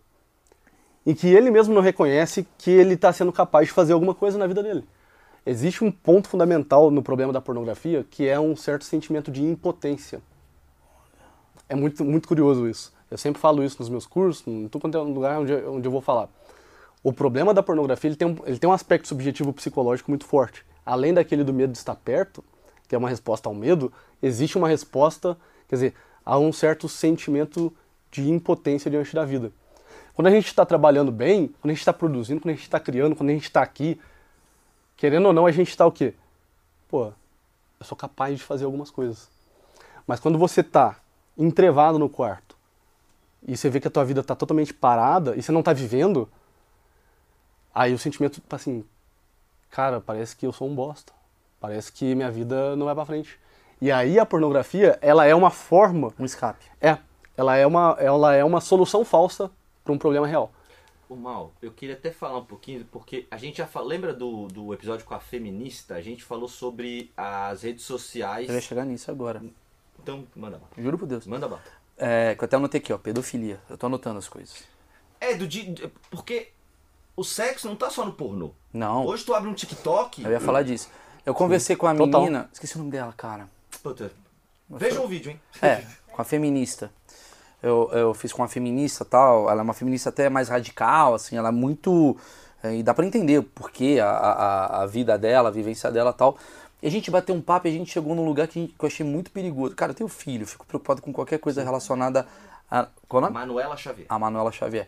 É, é, eu fico preocupado com qualquer coisa relacionada, não, não, meu filho, a criança, a futura geração, porque parece que a gente, é muito engraçado, as nossas gerações, parece que a gente tá pegando a, a cagada toda e falando, porra, cuida da minha cagada. Eu vou amanhã, eu vou, vou morar em Orlando e pau no suco. É meio isso que a gente tá fazendo, né? A gente tá jo- derramando merda. E ela me falou um negócio que me deixou muito preocupado, que é o seguinte, a gente hoje, Primeiro que a gente é um país fudido por natureza. Fudido que eu digo sem educação.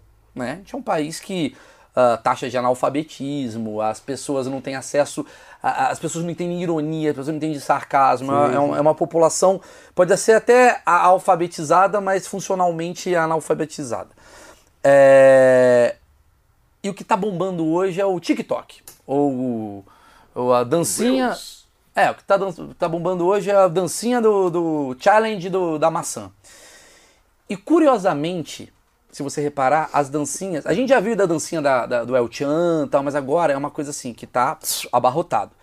E a dancinha basicamente é o quê? Uma adolescente ali de 12, 13 anos, com um topzinho, com a sainha. E quando ela dança assim, eu quero deixar um recado agora escroto. Você, influenciadora mais velha, eu tô cagando uma regra. Manda bala, programa É meu teu, irmão. momento, Felipe Neto. É o seguinte, você influenciadora mais velha, você que tem seus 25 anos, 30 anos, você não tem maldade, obviamente, você tá fazendo a dança. Mas você é um padrão. E quando você dança de top e calcinha, ai, Maurício é moralista. Não, eu tenho, eu tenho um filho. Vou explicar o que acontece. Você é um ícone. E automaticamente ícones são copiados. E quando você faz esse tipo de dança, não precisa dançar de burca, mas tenta chegar num acordo entre o que pode e o bom senso e o não, e o, e o não bom senso, que quando você dança com top aqui e a, e a calcinha, uma criança vai te copiar, porque você é uma ídolo teen. Agora se você faz, o meu público tem 40 anos, beleza, toca o pau. Mas geralmente o pop tá aliado nesse lugar, porque é uma pessoa de 25 anos que uma criança de criança, vai, adolescente de 12, 13 anos tem uma projeção e ela faz igual. E aí tá o problema. E aí que tá o problema, porque você faz o challenge da é, dança do mamão, dança do mamão, Só fica que todo não é a mundo. dança do mamão. A coreografia sempre tem um lance sexual ali. Aí do- tem a dança né? do. Antigamente, o El Chan, porra, era TV, era um problema. Mas agora o TikTok, você tá descobrindo que tem uma série de pedófilos que assistem as dancinhas. Por quê? Porque você tem acesso, é, é tipo um Tinder de criança dançando de forma sensual e sexualizando uma. Ela nem tá percebendo. Mas no fundo, no fundo, isso tudo tá aumentando o desejo sexual desse cara que já tá viciado em pornografia, acertei? Totalmente, totalmente. Tu já viu o negócio do Pix pelo TikTok? Não. Mas então, é exatamente o que acontece. Hoje em dia, o, o TikTok, é claro, vou tomar todo cuidado aqui para não dar voz para maluco, Tá. né? Mas hoje em dia o TikTok ele é ele, ele é linkado com a sua conta com a sua conta bancária. Então você pode fazer um login lá na sua conta bancária e cruzar ele com o TikTok. E você pode, é igual o WhatsApp agora tá fazendo isso também, você pode fazer um pagamento pelo, Pode pelo fazer WhatsApp. Com Pix, né? Isso. E o TikTok, tu pode mandar um Pix pra quem você quiser. O que que acontece? Existe uma parada chamada pack do pezinho, Puta, tô ligado. ou pack do pé, que é o pack é um pacote, né? E o que que é o pack do pezinho? A menina de 10 anos de idade, né? Tá ali, ela faz um, um Reels, ela faz uma filmagem ali da- das, suas, das suas perninhas, né? Do seu pezinho, né? E põe pra rodar. E diz, olha, se você quiser mais fotos do meu pezinho, né? Me chama aqui no, no privado. E o que acontece? É 10 reais, 15 reais, 20 reais. Ela vende um pack de fotos do pé. 10 anos. É. Ela vende um pack de fotos do pé. Existem várias menininhas no Instagram ganhando 5 mil reais por mês fazendo esta merda. E aí as menininhas outras de 12 ficam doidas. Eu vou fazer também, né? Vou fazer administração ou E vou fazer pezinho? É, eu vou fazer administração ou vou fazer pezinho? Eu vou, né? Eu tenho 12 anos. Porra, eu não tô nem aí aqui com a escola, né, nem com essas coisas não. Eu vou fazer pezinho. Mal sabe que é uma prostituição, é uma forma de prostituição. né? Exatamente, é uma forma de prostituição. Daqui 10 anos, todas as meninas da nossa geração vão ter tido algum tipo de contato com prostituição. Quem são os caras que compram o pack do pezinho? Uma cambada de nego de 50 anos, de 40 anos, 30 anos, 20 anos, pedófilo. Uma série de pedófilos. Se hoje elas estão vendendo um pedacinho do pé por 20, por que não, daqui seis meses, não vão estar vendendo uma foto de uma parte aí sim mais íntima por 50, por 100? E quem é que compra? Uma série de pedófilos. Só que as meninas são bobas, elas têm 10 anos. É. Elas não têm nem ideia quem está do outro lado, elas nem querem saber quem é que está do outro lado. Ela só quer o dinheiro. Ela só quer a grana. Ela tá alimentando um mercado. E olha só, quem tá alimentando é uma pessoa de 10 anos que não é culpada. Não. Claro. Sabe assim? Não, eu acho que Na pura inocência, né? eu acho que a plataforma tinha que dar uma regularizada, né? Tá, tá atenta Bicho, aí. eu acho que a gente. é, Eu acho que a rede social. Olha que eu sou usuário pra cacete. Eu tô fazendo aqui numa. Quem sou eu? Usar de hipócrita. Eu acho que ela caotizou o mundo de uma maneira assim que a gente. A gente trabalha com isso, certo? Há, há algum tempo, né? A gente sabe que a- cada vez mais o algoritmo está inteligente. Sim. Então, se, se passa uma menina dançando, como você falou, uma menina nova, e você assiste, ele vai te mandar mais. Sim. O algoritmo, logo ele já se liga e te manda mais menina, mais menina, mais menina. É, isso é um, é um lance que, que, que o cara tem que estar ligado também, do tipo, cara, o, o- talvez o algoritmo mudar isso, do tipo, cara, é- Você acha que o algoritmo é inteligente? A maior prova que o algoritmo não é inteligente, que esse papo aqui super interessante, que é um bagulho pra todo mundo ver, o YouTube já deve ter travado. pessimismo, hein? Eu tenho certeza. Porque a gente falou de palavras, porque o algoritmo ele lê assim, pornografia. Então ele pensa assim, é coisa errada. Só que a gente está falando, não entrar nisso. A gente está entrando por um caminho de, de educação de alguma maneira, e o YouTube ele fala, ah, falou aquela palavra que não pode. Então você não consegue educar. Mas se eu usar um termo para burlar, É, não, se a gente botar como fazer um Sim. queijo quente e ficar falando merda aqui. que é o que a galera faz. É. Como É. fazer um queijo quente. Chega lá, tá mulher mostrando o peito. É. Então, a- o algoritmo ele acaba mais apoiando a coisa errada do que, de certa forma, sendo inteligente. É.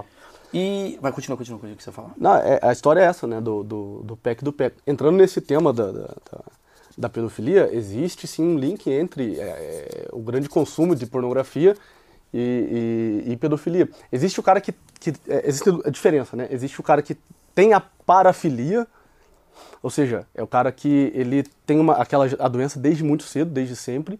Existe o cara que foi escalando até chegar na pornografia. É, uma coisa que eu aprendi, assim, sei lá, que a- a- o crime não é a pedofilia, né? A pedofilia é a doença, né? O crime é, é o, é o abuso. É o abuso. né? É- Esse que é o grande problema, então, né? Que fica sendo até a- a- a- o limite da coisa, né? Ah, vamos lá.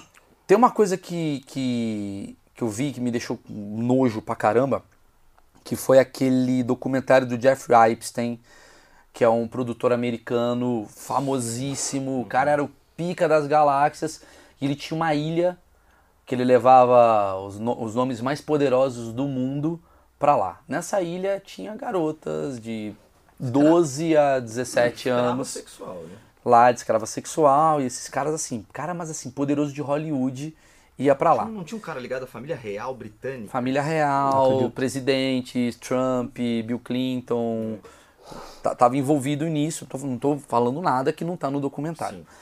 Ah, não tô falando que os caras iam pra lá pra comer, mas eles eram amigos desse cara e esse cara morreu nos Estados Unidos. Ah, ele foi preso, na verdade, ele foi preso e de repente é, se matou com 60 tiros na cara, sabe assim? Aquelas coisas assim. Aham. É porque o cara era um arquivo meio vivo, assim. É, e Você já ouviu histórias disso, assim, já que você trata com a parte mais sombria da sexualidade? Existem esses grupos que fazem essas coisas, é normal e tá no poder? Existe. Existe, com toda certeza. Existe, é, eu, eu não sei mapear né, é, nomes mesmo assim da coisa, é, não sei mapear, ah, mas existem, existem sim. É, inclusive, é, eu sei que no leste europeu, na Itália, é, no, no leste europeu, existe um, um trabalho feito por sacerdotes, ah, padres da Igreja Católica, que vão ali e, e vão tentar combater. Existe um grupo, de, na Itália tem muita máfia, então existe um grupo de padres da Igreja Católica que estão tentando combater um grupo de pessoas que escravizam garotos. Ah, que susto, de- achei que era o sacerdote que fazia a parada. Achei que você tava indo pra um caminho que eu falei, maluco, você tá dando aqui um negócio, vai dar uma merda Vai dar uma depois. merda gigante. Maluco, vai parando. O cara achei que ele ia falar, o Papa, inclusive. Inclusive o Papa seus O apelido dele é Papa, exatamente porque ele. Achei que ele... Aí acabou. Né? Entendi, entendi. Então, existem grupos fortes ali no- na Itália que fazem é, um trabalho para conseguir resgatar essas pessoas. Né? E eu, eu nunca fui muito para essa seara, ah, mas eu acredito que a vida vai acabar me levando uma, hora ou outra para algo. É, que você tá algo virando do tipo. especialista disso, né? Vamos falar um pouquinho da. Eu, eu sei que a gente já passou de uma hora, mas esse assunto tá rendendo e pra Fica mim tranquilo, amigão. tá bem legal. Deep Web. Eu ia falar disso. É. Eu ia Vocês estão falar bem disso. conectados. Não, eu tô anotando aqui as coisas, agora vou- já demite roteiro. Boa. Tchau, Rock. É, eu ia falar exatamente disso. Desculpa, eu tô com tosse. Covid, né? O cara anda com malzão, fala. É. Ah, Deep Web a gente sabe que tem de tudo, né? Tem, Deep Web rola de absolutamente tudo. Eu nunca entrei particularmente, né? Eu nem sei como é que entra, juro por Deus. Eu não sei como é que É entra. um tipo um, um browser especial, assim. É. E aí O índio você- deve saber, ele deve estar lá. Ah, o índio tá lá, vendendo Índio que trabalha com a gente. agora. É. Tá, então a, a Deep Web seria o grande câncer desse lugar, assim, aonde acontece de tudo seria a Deep Web. Ou seja, o que a Malu falou pra mim Sim. faz sentido. Faz total sentido. Ela disse que, né, ali na, pela Deep Web você consegue encomendar né, é, vídeos que você quer, né? Ah, eu quero tal coisa, eu quero tal coisa. Na Deep Web você encontra tudo. Né? Desde pornografia infantil é, até é, necrofilia. Ainda E mais a, poli- pagando. ma- e a É, polícia não tem acesso. Ela não consegue baixar isso daí, porque, é, inclusive, existem, né, é, eu esqueci o nome do sujeito, mas era um sujeito, inclusive, da CIA, que fazia um trabalho, né, existem certamente infiltrados ali na Deep Web da polícia, mas eles não dão conta de pegar o negócio. É muito grande o negócio. Então você baixa um, né, você baixa um link aqui, hoje os caras sobem 10 no outro dia, né? Caramba. Ah, mas na, na, na Deep Web você encontra de tudo, né? Tudo que você imaginar ali. Eu anotei aqui uma parada aqui, chamada. Eu botei aqui, tô anotando umas coisas. Gay. Como é que é? Porque assim, você falou de homem, você falou de mulher, né? Pelo que eu vejo, a coisa mais agressiva tá no homem, né? Ah, não sei se a mulher é tão agressiva a esse ponto. Eu acho que a mulher acaba tendo um pouco mais de moral e. Ela não vai. Não, acontece, mas é bem menos. Tá. Bem menos. O universo gay, seja homem ou mulher, tem muito disso? Tem, tem sim. Também tem. E sofrem, os caras sofrem muito com isso também. Sofrem demais. né? Mas a masturbação. Porque me dá a impressão que, que. Aí é meu achismo. Que o gay tem uma vida sexual mais, libera, mais, liber, mais liberal, né? No sentido de. Até porque ele já tem uma, uma coisa moral pra trás, né? Que ele falou: foda-se, eu sou assim mesmo e sou desse jeito. E foda-se que a sociedade cristã diz. Então acho que ele tem mais acesso a sexo do que talvez um hétero que tá casado e não pode comer outra mulher. Ou ou não. A, a promiscuidade masculina tá em todos os lugares e o gay também acessa pornô pra caramba. Pra caramba. Mais que hétero. Ou tanto Cara, quanto. não, não sei te dizer se mais que hétero, mas a, a coisa acontece com todo mundo. Uhum. Né? Acho que in- independente da opção sexual da pessoa, é, a pornografia ela, ela é uma armadilha que, querendo ou não, pegou todo mundo. Até porque, muito provavelmente, esse sujeito ele foi fisgado pela pornografia muito cedo. Com 12, 13 anos. Né? Nem, nem pensava em, em- em ser hétero, lésbico, sei lá, né? gay, Sim, etc. sim, sim, Então, sim. assim, é, ele já entrou em qualquer tipo de relacionamento já com o, o próprio problema da pornografia. Tá. Existe um- um- uma coisa interessante, né, a gente falou de Deep Web, mas é uma coisa que tem a ver, é, que a Malu comentou também, que é justamente o problema da pornografia gore, que é, a- o, é um é, acontece na Deep Web, é, é um, um estupro seguido de assassinato. Então a mulher é estuprada e depois é assassinada. E tem nego que paga pra ver isso, né? Você passa um cartão lá e paga. Então assim é real, né? Isso aí é real. Esse daí já é o nível, assim, é um cara que. É aquela famosa coisa assim, isso daí é o craque do cara que começou com a maconha. É, eu já recebi relatos assim de fakes, né? E o cara falou, ó, hoje eu vejo a importância de trabalhos como o seu, porque de uma pornografia leve eu fui sendo levado e ele chegou a ver isso. E quando ele abriu era uma mulher ali assim, na deep web, e ele falou, e eu cheguei a ver isso e foi o vídeo que me deixou é, assim, é, com insônia vários dias. E eu tive que fazer tratamento psiquiátrico, etc, etc, para poder sair dessa. Quer dizer, Então- sendo firme. É. Sendo firme. É, qualquer pessoa que assiste pornografia pode chegar nesse lugar. Certamente. Certamente. Eu acredito que eu mesmo, eu, eu não sei onde que, que eu chegaria se eu continuasse vendo pornografia. Eu não sei. A verdade é essa. Eu, eu não, não consigo dizer que eu chegaria exatamente só até aqui. Como é que eu poderia ter essa Qual foi certeza? seu máximo que você olhou e falou, mano, acho que tá na hora de eu. É, acho que deu ruim aqui. Onde foi que você olhou e falou, cara, tô vendo da Gretchen? Onde foi? Cara, eu acho que foi com, com BDSM e, e- e amarração e com muita violência. assim. Você tava curtindo já a violência. É, com muita violência. E assim, você mulheres tava que numa. Você tava tavam- num- eram muito violentadas, assim. Você tava numa fase de quantas vezes por dia, assim? Cara, eu, eu não cheguei a fazer oito vezes por dia, como muitas pessoas Mas todo dia você tava. Sim, às vezes mais de uma vez por dia. Às vezes mais de uma vez por dia. Sabe? Duas, três vezes por dia. Namorava? Namorava. Seu namoro? Só namoro. Perdeu? Perdeu o namoro? Não, não você, man- isso. você mantém a namorada? Não, aí a gente terminou por outro motivo. Né? Hoje sou casado, tenho, tenho dois filhos. Hoje sou casado. Você é casado? Tá. Hoje sou casado, tenho três filhos, na verdade. Então a Tá sua terceiro. vida, assim, parece que eu não é uma pergunta da contigo, é uma pergunta com um especialista. Sim, claro. Quando você quer sexo, você faz sexo. É isso. Sim. Então você tem uma vida sexual. Ativa, né? O que, que mudou do cara que era um cara que frequentava sites pornográficos Sim. e tal, pro cara que é hoje, assim, como é que tá a tua vida? Eu acho que é, duas coisas. Primeiro, a coisa mais, mais imediata é a própria qualidade do sexo. A, a própria qualidade da relação sexual, ela melhorou, assim, infinitamente. Ela melhorou, assim, é, de, um, de um jeito exponencial. Né? A, a própria qualidade é, da, da relação sexual. E acho que um uma segunda coisa é conseguir, é, vamos dizer assim, olhar nos olhos da pessoa que está comigo e ver não só alguém que é uma fonte de prazer para mim, mas ver que ele tem uma pessoa, né? E que tem que aquela pessoa ela tem uma história, né? E, e que às vezes a pornografia ela confundia um pouco as coisas, né? Dentro de mim.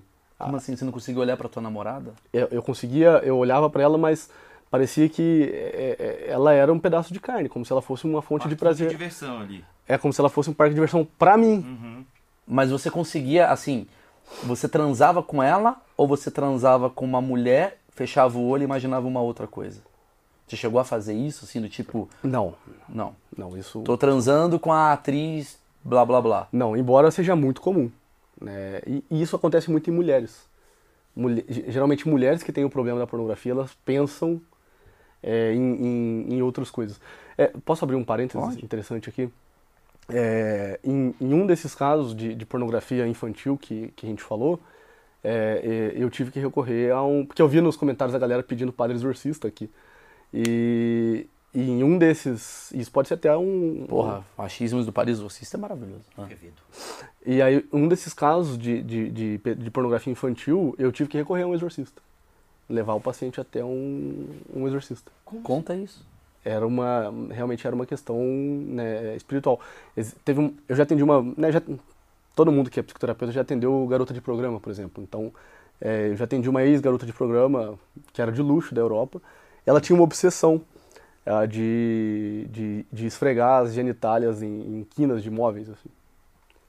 E ela pensava nisso o tempo todo. Né? E, então não era uma masturbação, ela queria se esfregar nas coisas. E ela também era uma questão espiritual, mas eu não, não, não continuei com ela, assim, acabou que a gente não se viu mais. Mas como é que fica um cara que lida com a ciência, né? Um cara, uma ciência mental tal, é, cair pra essa coisa do agora é religioso. Como é que fica? Tipo, você acredita que pode ser algo espiritual também? Sim, acredito, com toda certeza. Por quê? O que, que você já viu? Muita coisa esquisita. Tipo, Ahn, é, que vai ficar pesado de novo, mas... vambora. É, um desses casos, né, que foi assim, que eu consegui é, ob- observar, né, é, existem alguns, algumas, algumas coisas. Por exemplo, é, eu estava conversando com ele e falei assim, olha, eu vou tentar ver se eu consigo evocar nesse sujeito alguma compaixão.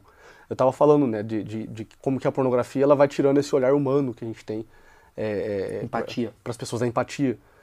E eu falei assim, eu vou tentar evocar nele alguma empatia. É, no caso era pornografia infantil, mas assim, até o sujeito que, que tá ali viciado na pornografia, ele pode tentar fazer isso com ele mesmo, para tentar ver que existe uma pessoa ali, né, e não só uma fonte de prazer. E aí eu falava com ele, falei assim, ó, eu quero saber, né, vamos, vamos, vendo tudo. E aí eu fui vendo, ele foi me falando como é que ele acessava, o que, que ele fez, qual vídeo que ele via. E aí ele, ele contava, tal, até que ele chegou a contar. Ah, e ali tinham gigas de, de tudo de pornografia infantil. Imagens e vídeos. Eu falei assim. eu falei- aí eu perguntei, tinha imagem e vídeo? Ele falou, sim, imagem e vídeo.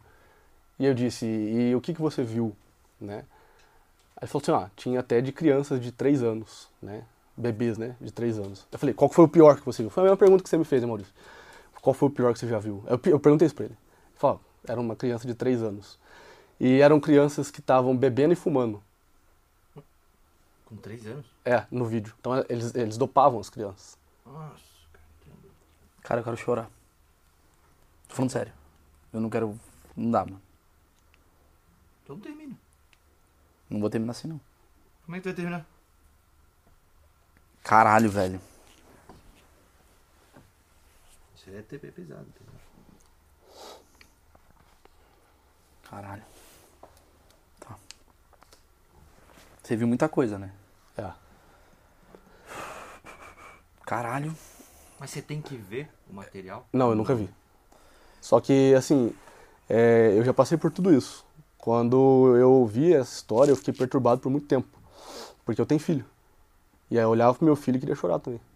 É, por isso que eu fiquei, mano. Ah, É. não, é. E, e aí eu perguntei. é, e aí, cara, o que, que você sentia? Assim, eu perguntei, falei assim, e, e o que, que acontecia? Ele disse o que acontecia no vídeo. E eu falei, o que, que a criança experimentava? E aí ele olhou pra mim de um jeito que eu achei muito esquisito, que eu não tava esperando. Ele olhou pra mim e disse, ela gostava. Nossa, o cara tava... E aí quando ele me disse isso, eu suspeitei de alguma coisa demoníaca. Eu falei assim, peraí, isso não, não é aqui, cara. E aí a gente, eu, eu consegui contato, fiz os, os contatos e consegui um, um exorcista pra pra acompanhá-lo. Tá. A gente tá falando de casos de pessoas com problemas. Não é uma coisa constante. Tipo assim, é, é, já, porque já deve ter gente se assustando e falando, porra, caralho, eu só bati uma punhetinha com a menina com vibrador. Eu não sou esse cara. O cara já tá É, tenso. não, deixar né? claro. Isso, É, daí, assim, exatamente. isso daí eu acho que tem uma, tem uma soma É. de. Uma ah, série de fatores que a gente nem imagina. né? Isso, tem uma cena que você, que você até colocou como ah, algo ah, sobrenatural, misturado à, psicologia da pessoa, Foi abusado. abusado, passado da pessoa, que provavelmente foi abusado, né, que você está me Sim, falando, sim, sim. que tem aquela coisa da, da, da, da lembrança tal. E temos também a, a coisa da questão do cara natural que tem uma vontade de transar e tal. Não necessariamente isso leva a isso. Não necessariamente. Dificilmente até. Tá, pra deixar claro. Dificilmente até. São raros os casos. Mas isso pode levar a isso daqui, que também é uma coisa ruim. Não é isso, mas entendeu? Só pra deixar meio. Embora não foi muito fácil o que eu falei aqui. Tá. Você que atendeu, né, você como um psicólogo muito bacana, até eu vejo que você tem uma coisa muito boa em você. é, Você que atendeu muitos casos e tal. Você consegue estabelecer um padrão? Você consegue olhar pra mim e falar, mal, posso falar? cara normal. Parece teu brother do, do futebol. Ou não. Eles têm óculos e ficam olhando pro chão. Ah, tá. Tu diz do tipo, pode. Ou provavelmente tem no meio da gente, como se É. fosse gente. É, só pra é, fazer um parênteses, pra deixar claro pra galera que eu, eu falo isso nas vezes, eu não sou psicólogo, eu sou psicoterapeuta. Psicoterapeuta, desculpa. Existe, existe uma diferença, né? Sim. Só pra, pra deixar claro pra galera. É, você fala dos, dos pedófilos? É, Cara, não dá pra saber. não dá pra saber. Não dá pra saber. É o famoso, ah, meu tio me abusou. E você fala, mano, mas ele é. Ele gosta de churrasco. Sim. Não dá pra saber. Não dá pra saber. Geralmente são pessoas normais, ditas como assim, até muito boas. Ah, esse cara aqui é um exemplo pra todo mundo aqui, como assim? Ninguém Tá. sabe. Não dá pra saber. Tá. A gente nunca imagina, bicho. Não dá, assim. Não dá mesmo. Existe um dado interessante do livro da Paula Hall, que é uma britânica. Esse livro é até famoso, chama Understanding Sexual Addiction. E nesse livro, ela, ela dá um dado estatístico né, da, da Europa. A cada 10 consumidores de pornografia, um é consumidor de pornografia infantil. É muito. Então a cada 10 amigos seus, um pode ser pedófilo. Mas o que, que a gente considera consumidor? Qualquer pessoa, tipo eu e o Maurício que vimos algumas vezes, aí uma semana assim. outra nunca vi, não, ou velho. Não, um cara que Ah, é tá. regular. Ah, provavelmente o cara que seja regular, né? Uhum. Um cara que seja regular. Uma pessoa normal. Não, regular é o cara que vê todo dia, pô, não é? É, quando a gente fala de pornografia infantil, até o, o mais leve acesso já não é. Não, não, Não, não, pornografia normal. Pornografia normal. De cada 10, um é. é, é, Isso. É, porque eu acho que a pornografia normal, pelo que eu tô entendendo, ela não é uma coisa, tipo, cotidiana. É, Se- é mas se você, você vê. Mas se você vê, cotidiano, o cara já tá nesse vício. Eu acho também. Se você vê três a quatro vezes por semana, preocupante. É. O que é muito comum hoje em dia. O que é muito Que é comum. muito comum. Porque também, às vezes, você nem quer ver, mas o grupo do zap do futebol tá lá. Ah, isso aí também é, é foda, né? É, a galera manda só absurdidade lá. É, dias então- pra trás eu, eu não recebo, mas um colega meu me mostrou, né? uma mulher lá é, tinha um, um, um mastro de uma- da, da cama lá e ela tava se esfregando na cama lá e, e os caras dando risada. Eu falei assim, cara, assim, assim, Não, não, é nem, não, é- web. não é nem pornografia, é meio esquisito assim o negócio. É, porque o WhatsApp ele virou uma deep web que você dá risada, né? Para pra pensar nisso. É, meio Ah, esquisito. É verdade. É meio esquisito, é isso mesmo. você recebe às vezes uns. Às vezes eu recebo uns vídeos que eu falo, caraca, isso daqui é crime. O Acidente. que tá acontecendo que a galera tá mandando isso no grupo? Então, é, isso Gente eu acho- morta, acidente, essas coisas, e a galera fica mandando, né? É, fica mandando, compartilhando. Às vezes, eu, eu odeio ver, eu, eu juro por Deus, eu vou falar isso com toda, assim, eu odeio, odeio. Tá cheio de amigo meu, amigo não, colega, que esse cara não é meu amigo, cara é filha da puta. Eu tô em vários grupos, Ah, a gente, a gente tem muito grupo. muito grupo. Só da Dromedário tem 46. 46, é. E é da Dromedário. Imagina isso. É. Não, eu tenho vários grupos. Muito grupo. O cara me põe kart, amizade da. do- Porra, hoje em dia também é foda. Você vai sair num jantar, tu faz um grupo. É. Porra. Turma da quinta B. Puta, que pariu. Porra. Eu tenho vários grupos e às vezes eu recebo umas paradas que eu falo assim, é, é, pessoas assim que se dizem é, de esquerda, feminista, ah não, e já vi esses caras em Twitter, em Facebook, não, porque a mulher, a mulher, estou em desconstrução, essa turma aí, desconstrução que tem coca, essa turma É. mandando um videozinho do tipo assim, não é dele, obviamente, mas é um vídeo encaminhado de, sei lá, é sempre, assim, é se- é sempre a sequência. Começa uma foto do Facebook da menina, ela no trabalho, Nossa, e aí plau, plau, plau, plau. Eu, cara, eu não consigo assistir, eu vou te falar por quê. Porque me dá uma parada, tipo assim, não foi consentido. Aham. Não querendo pagar de hipócrita, porque eu assisto pornografia, amador, o caralho é quatro. Mas assim, eu me surpreendi quando você me disse que existem filmes amadores que você acha que a menina tá adorando e não. É. Tem uma escravidão ali por trás. E tem um lance, cara, que é claramente você vê que a menina não tá É. apoiando isso, porque ela tá, mano, é um cara comendo uma mina, ela tá rindo pro namorado. E chega em grupo de WhatsApp, maluco, mano, reencaminha essa porra como se fosse, tipo assim, olha que gostosa. Cara, me dá um. Eu juro, eu juro, eu não consigo assistir. Mas é um travamento ético meu. Porque pela parada fisiológica e biológica dá vontade. Mas é- esse é o problema dele. Esse é o problema. Que ele falou que quando você tá assistindo isso, que tá indo contra a sua moral e contra a sua ética, é porque você tá no início de um vício. É, é. Então talvez um bom momento pra você descobrir que você tá viciado é você olhar pra aquilo e falar assim, cara, isso daqui é uma cagada eu apertar. Mas vou apertar só pra não passar. Cagada. Se você apertou, por mais que você não Já é encaminhe. crime também, né? Fato- Apertou, já é crime. É, já é. Mas assim, eu acho que nem nenhum crime o problema. Porque a galera. Brasil, maluco, a gente faz crime o tempo todo. Sim, sim. O problema pra mim é, a é- é no teu crime mental, é o que ele tá falando. Se você tá dando play em alguma coisa que você não concorda, já é um problema. Já Mas é um essa coisa do homem mandar vídeo pro, pros brother, ela vem daquela história que aí a gente viveu de tu pegou a menina? Pô, como é que foi? E o Aham. cara contar, ela vem daí ou nada a ver? Vem, assim, é muito bizarro isso. Existe um. um, um- é, hoje em dia a pornografia evoluiu muito, então existem aplicativos né, que a- a, mulher é, são os famosos streamers, a pessoa, a pessoa tá streamando lá um, né, um, é, ao vivo e, e, e tá lá pra galera, no free. Então ela tá ali de graça, o sujeito chega lá de graça ela vê, né, vê ela lá. Só que aí cê- você pode pagar ali, sei lá, 50, 100 pila, não sei. É, e aí você entra numa, numa sala com ela e ali na outra sala ela vai fazer coisas que ela não faz no, no, no- no gratuito. E aí começa a virar uma noia dos caras que assim, ó, eu tô pegando ela e você não. Perdedor. Então, Eu tô ficando com ela e você não. Ó, eu tô tendo mais dela É, e você não. Mas aí eu não vejo, por exemplo, um problema. Vou, não tô querendo passar pano. Eu não vejo um problema porque, assim, é a forma virtual do novo mundo de um cara que quer. Porque, assim, eu acho imbecil dos dois casos. Aham. Ca- Porque, assim, uma coisa é, entrei no exclusivo com a mina pra bater um papo com ela e, mano, eu ficar à vontade com a mina pra eu fazer o que eu quiser com ela. Ou sair pra um motel com a outra mina que eu quero fazer. Outra coisa é comer alguém ou transar com alguém com o objetivo de poder. Eu Sim, consegui e você não. amigos, é. Eu acho imbecil dos dois lados. Sim.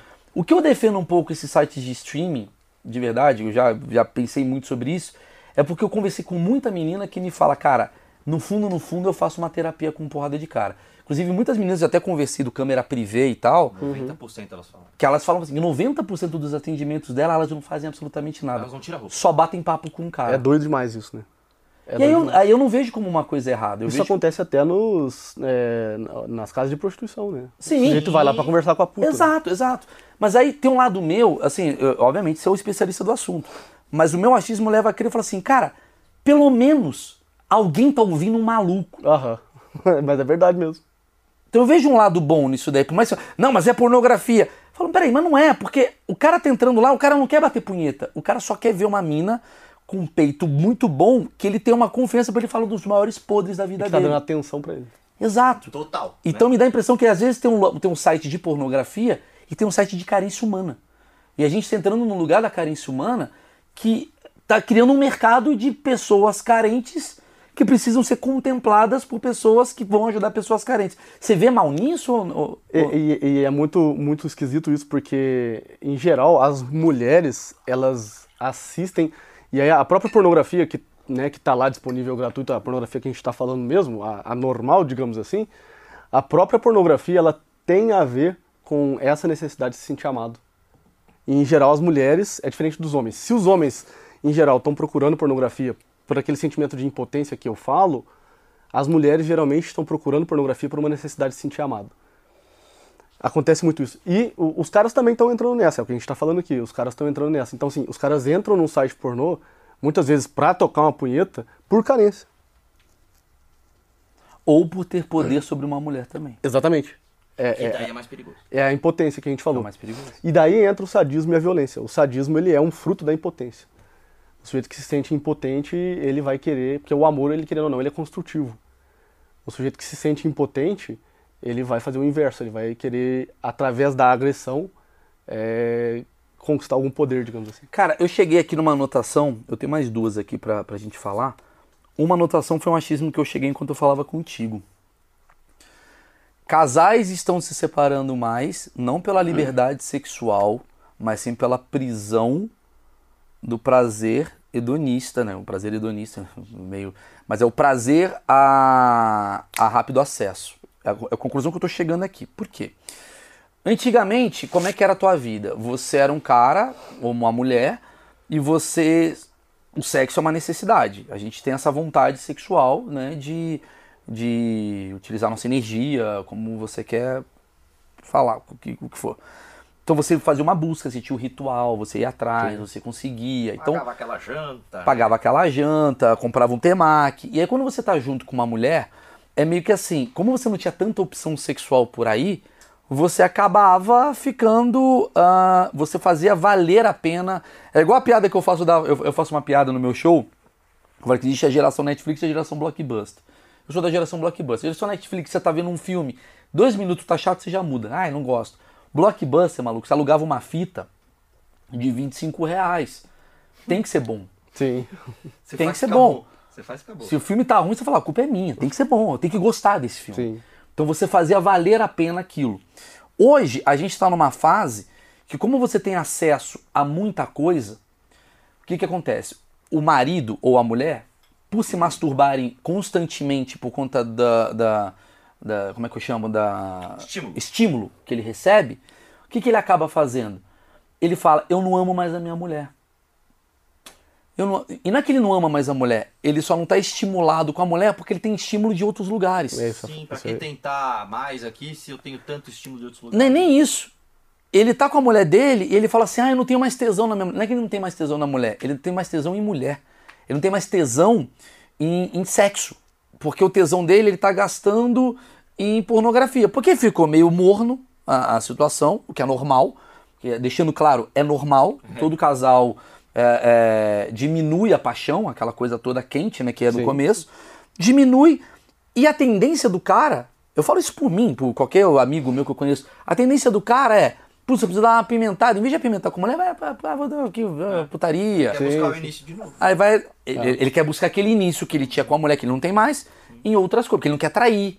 Ele não quer. Tem uma questão. Olha como tem uma questão moral. É, não quer trair. Ah, vou pra putaria. Que, ah, pornô tal. Só que isso vai fazendo ele acreditar que a mulher dele já não é bacana. E a mulher tá lá, pô, sou bacana pra caralho. E ele tá, não, mas aqui é da. Caralho! Não, mas a minha atriz se, eu, né? se eu tivesse solteiro, eu estaria comendo o mundo. É engano dele. Ah, porque tá. se ele tá solteiro, Tá. ele vai ter um tesão com a primeira mulher que ele encontrar e depois vai perdendo aos poucos. E o bizarro é que quando tu olha, Foda. é, é, até o, o, o meu coprodutor que trabalha comigo, o William, ele disse assim, olha, Miguel, as, as mulheres que, que né, te, te acompanham aqui, te seguem, pra ajudar os maridos, são as mulheres bonitas. O cara poderia estar com ela, tá. Elas são lindas, elas são bonitas pra caramba. Sim. O cara realmente tá cego, né? Ele tá cego, exatamente. E tu falou muito bem, né? Assim, olha, né, casais estão se separando por conta disso. Foi feito um estudo nos Estados Unidos, uma associação de advogados nos Estados Unidos que tinham né, papéis de divórcio na mão. E eles chegaram a, a uma conclusão, olha, 74, isso foi em 2004, 2004, né, faz muito tempo já. 74% dos casos que a gente está analisando aqui de divórcio, pelo menos um dos cônjuges consumia bastante pornografia. Nossa senhora. Então, o, o aumento dos números dos casos de divórcio estão acontecendo justamente por isso que a gente falou. É que a gente tá batendo esse papo aqui desde o começo. E a galera tá numa coisa do tipo, ai, liberal, não, não sei o quê. Ah, E, e olha, olha como é que é a hipocrisia, porque geralmente grande parte das pessoas que batem na tecla da família tá na pornografia. É. O conservador, o família tradicional, tá ali o problema. Ah, mas e o outro cara? O outro cara estimula, tá todo mundo estimulando o sexo a todo momento E não se preocupa e não se com o que preocupa, acontecer mas não se preocupa com a profundidade disso. do que é o sexo. Porque o sexo, que a gente chega à conclusão, Sim. é muito mais profundo do que prazer. E é, é- eu, eu, eu falo uma frase no meu show que eu acho muito boa, que, é, que é, é, Deus ferrou muita gente quando colocou a reprodução e o prazer no mesmo lugar. Pô, podia ter tido um compartimento extra. Do tipo, agora eu quero ter filhos. Turu, né? E, e- só que ao mesmo tempo, Deus fez isso exatamente para punir de alguma maneira o prazer constante. Porque o fato de você ter filho faz você pensar duas vezes antes de sair botando. Criança no mundo. Né? Entendeu? Mas vamos lá. É, vamos falar de. pra fechar o raciocínio. Vamos falar de coisa boa. Até que. Não. É, é, o que, que você recomenda? Assim, tem gente que tá assustadíssima, tem um casal que tá olhando, tem casais que estão vendo junto, tem casais que estão vendo junto nesse momento, e a mulher já olhou pro marido algumas vezes. Já tá entendendo o que tipo que tá. assim, Já. e o marido já falou, vamos ver, vamos ver o flow, já tá saindo. Vamos ver lá o botou X lá no browser dele pra ver o que, que vem que completa. tá É, ligado? exatamente. É. O que que você recomenda?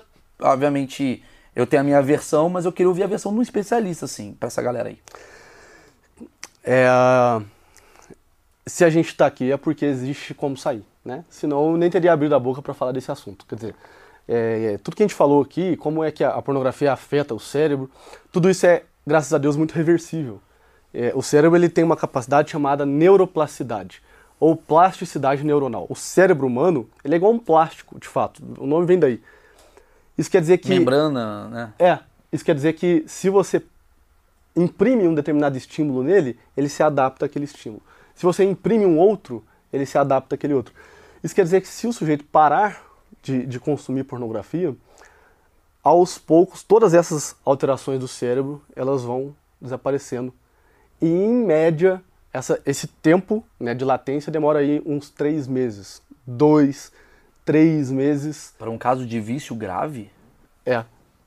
Depende, né? Assim, para um caso de um. Né, em dois, três meses o cérebro ele para de pedir tanta dopamina assim. Vai ficar mais natural.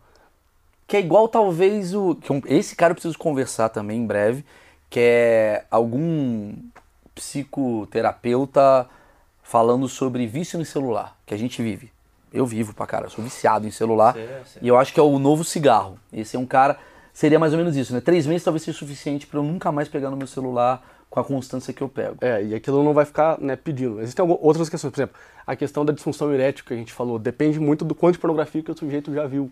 Mas ela é reversível. Né? Ela, ela é totalmente reversível. Às vezes, em três meses sem pornografia, o cara volta ao normal.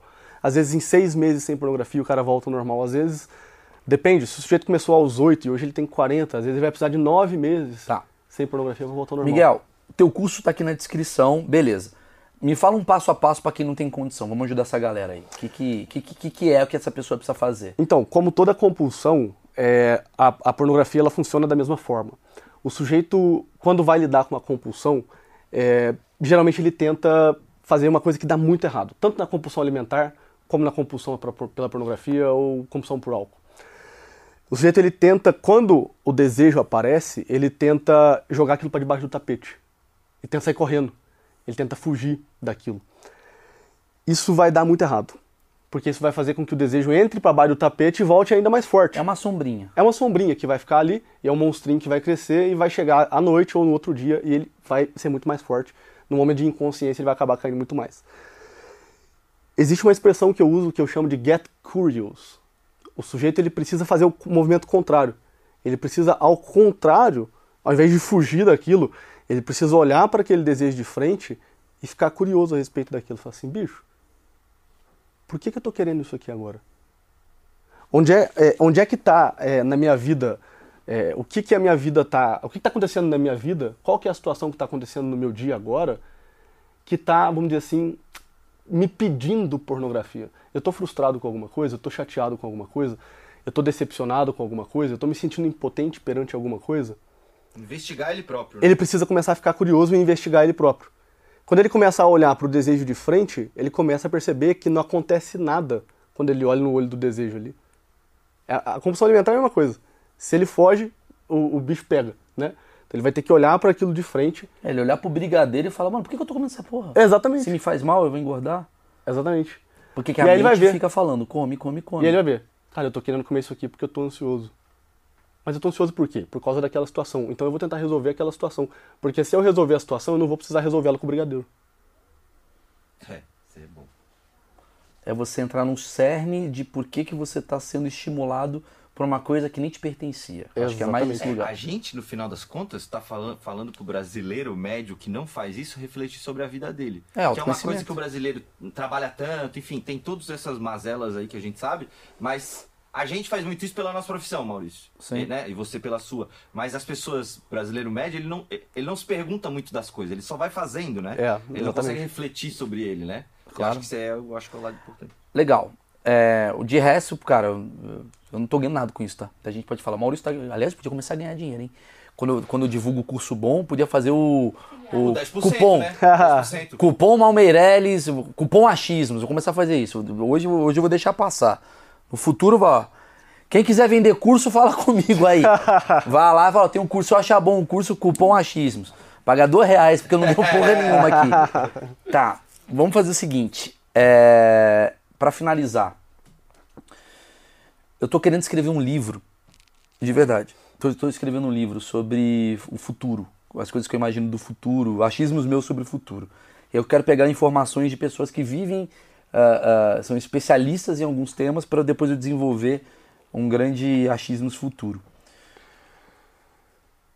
Eu escrevi uma vez que se eu pudesse, uma piada que eu fiz, né? Mas assim, se eu pudesse resolver o problema da pornografia, eu escrevi que eu cobraria um, um centavo, um fucking centavo por cada vídeo que você clicar. E esse dinheiro vai ser destinado para a Unicef. Então tá lá, loirinha safada dando pro negão. Gostei. Cliquei, vai pra Unicef. É a punheta salvando o mundo. Sabe? Às vezes sua mulher chega e fala: O que você tá fazendo? Pô, eu tô ajudando o pequeno Moisés. Sim. É isso que eu tô fazendo. É a forma de eu me sentir menos puni punido, eu tô ajudando alguma coisa tal.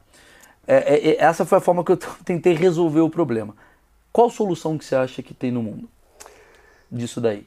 Bom, eu, eu absolutamente não sei, porque a gente não sabe o, o, quanto que isso ainda é danoso do ponto de vista social, porque é um problema muito novo. Então acho assim, daqui 100, 200 anos, se a gente ainda durar todo esse tempo, é, a gente vai conseguir saber quais são as consequências disso daí. Uh, eu não me coloco numa, numa posição, graças a Deus, de querer resolver esse problema em escala mundial.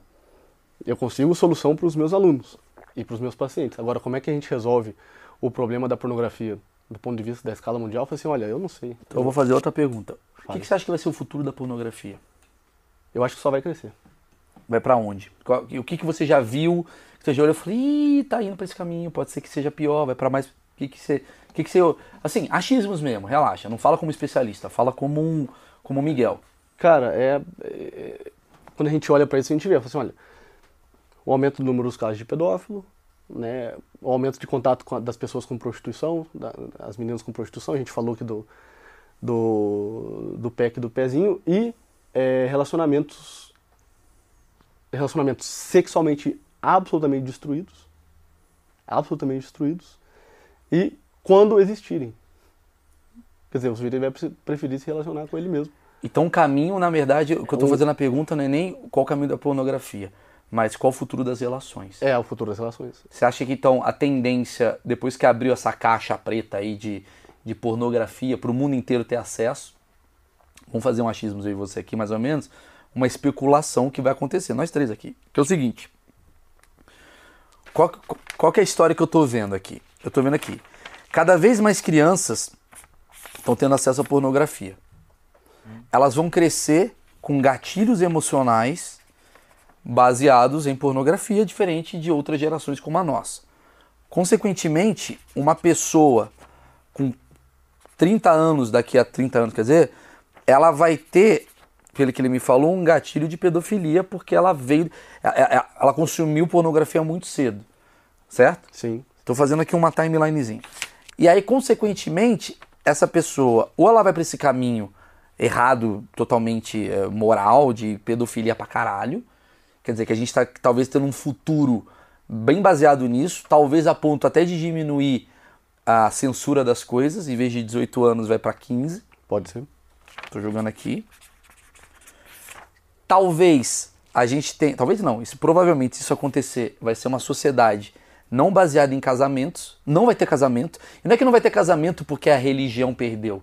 Não vai ter casamento porque a pornografia ganhou, irmão. Não é porque, ah, é a religião, estamos contra a religião. Não. É porque os seus ímpetos, os seus instintos, eles estão em outro lugar. Eles não estão mais no lugar de construir algo. Eles estão no lugar de, de destruição mesmo, né? Porque a família ela vai estar totalmente deteriorada, porque o cara acha que não tem prazer na mulher, a mulher acha que não tem prazer no marido, vai ficar buscando prazer de lugar em lugar, e aí vem para um lugar que eu acho que é complicadíssimo, que é a gente vai ter isso daqui é foda. A gente vai ter uma relação sexual líquida, né, de acordo com a tua necessidade. Exatamente. É tipo assim, Isso já rola um pouco. É isso que eu ia falar, isso já acontece. O- tem um livro muito bom que fala exatamente sobre isso. Eu não sei se tu leu o livro para falar sobre isso, mas é, é um grande pensador, o Bauman, Ah. Amores Líquidos. É um livro antigo já e ele Sim, fala sim. sobre exatamente isso. É, Sobre- porque a tendência é. Então a tendência que eu digo é, ah, consequentemente, não vai ter mais. Se essas pessoas tiverem filhos, vai ser uma complicação, porque não vai ter mais pais ou mãe perto. Gente, eu sou um filho de pais separados, não tô falando esse o problema, eu tô falando que uma sociedade inteira baseada em, em não ter família, por conta desse problema, e não é por causa de um problema de uma escolha de, olha, eu não quero ter Eu família não e quero, tal. é. Caralho, é um colapso fudido, né? Vamos ver se a gente ainda vai assistir isso, mas parece que tudo encaminha para isso, né? E, e aí um- um- a importância da gente falar desse assunto, principalmente para pré-adolescentes. Né? Isso eu vejo no meu trabalho, no- no- as pessoas que me acompanham no Instagram falam assim, olha, o mais legal, do, isso eu vi, né? Assim, o mais legal do, do, do teu trabalho, às vezes não é tanto resgatar o cara que tá lá, porque dá, a gente resgata o cara que tá lá, e a gente, é muito bonito ver isso também, mas é muito bonito você ver é, é, pessoas assim com 13, 11, 10 anos que começam a me acompanhar e já não entram nessa. Que poderiam entrar, né? É, e isso é muito Educação legal. sexual chama isso, né? É, não tem como a gente fazer educação sexual sem falar é, da, da pornografia. É, tem gente falando assim, nossa, vocês estão fazendo um papo de crente. Mas eu acho que a gente está falando de equilíbrio, né? Porque o crente ele faz isso por uma questão religiosa, Fé, então. dogmática. E o outro faz isso por uma questão também de compulsão. Talvez achar o equilíbrio disso. Ninguém tá falando O para ninguém transar. E, e também é aquela coisa que fala-se pra drogas também. Tu quer tomar, mas tu tem que saber o que, que acontece, né? Esse é o grande problema da pornografia. Ela não mostra tudo o que acontece. Quando tu vai usar um crack, as cartas estão todas na mesa. A pornografia ela te esconde. Não tá tudo evidente ali. Sim. É, Esse vídeo pode ter ajudado a deixar as cartas um pouquinho mais aparentes. Espero É. que sim. Eu tô tomando porrada pra caramba nesse momento. Não Porra, Maurício, aí, estragou minha quero que você punheta. se foda mesmo, entendeu? É, então você tá bem. Beleza. Bom, pra uma punheta. Vamos lá? Valeu, cortou.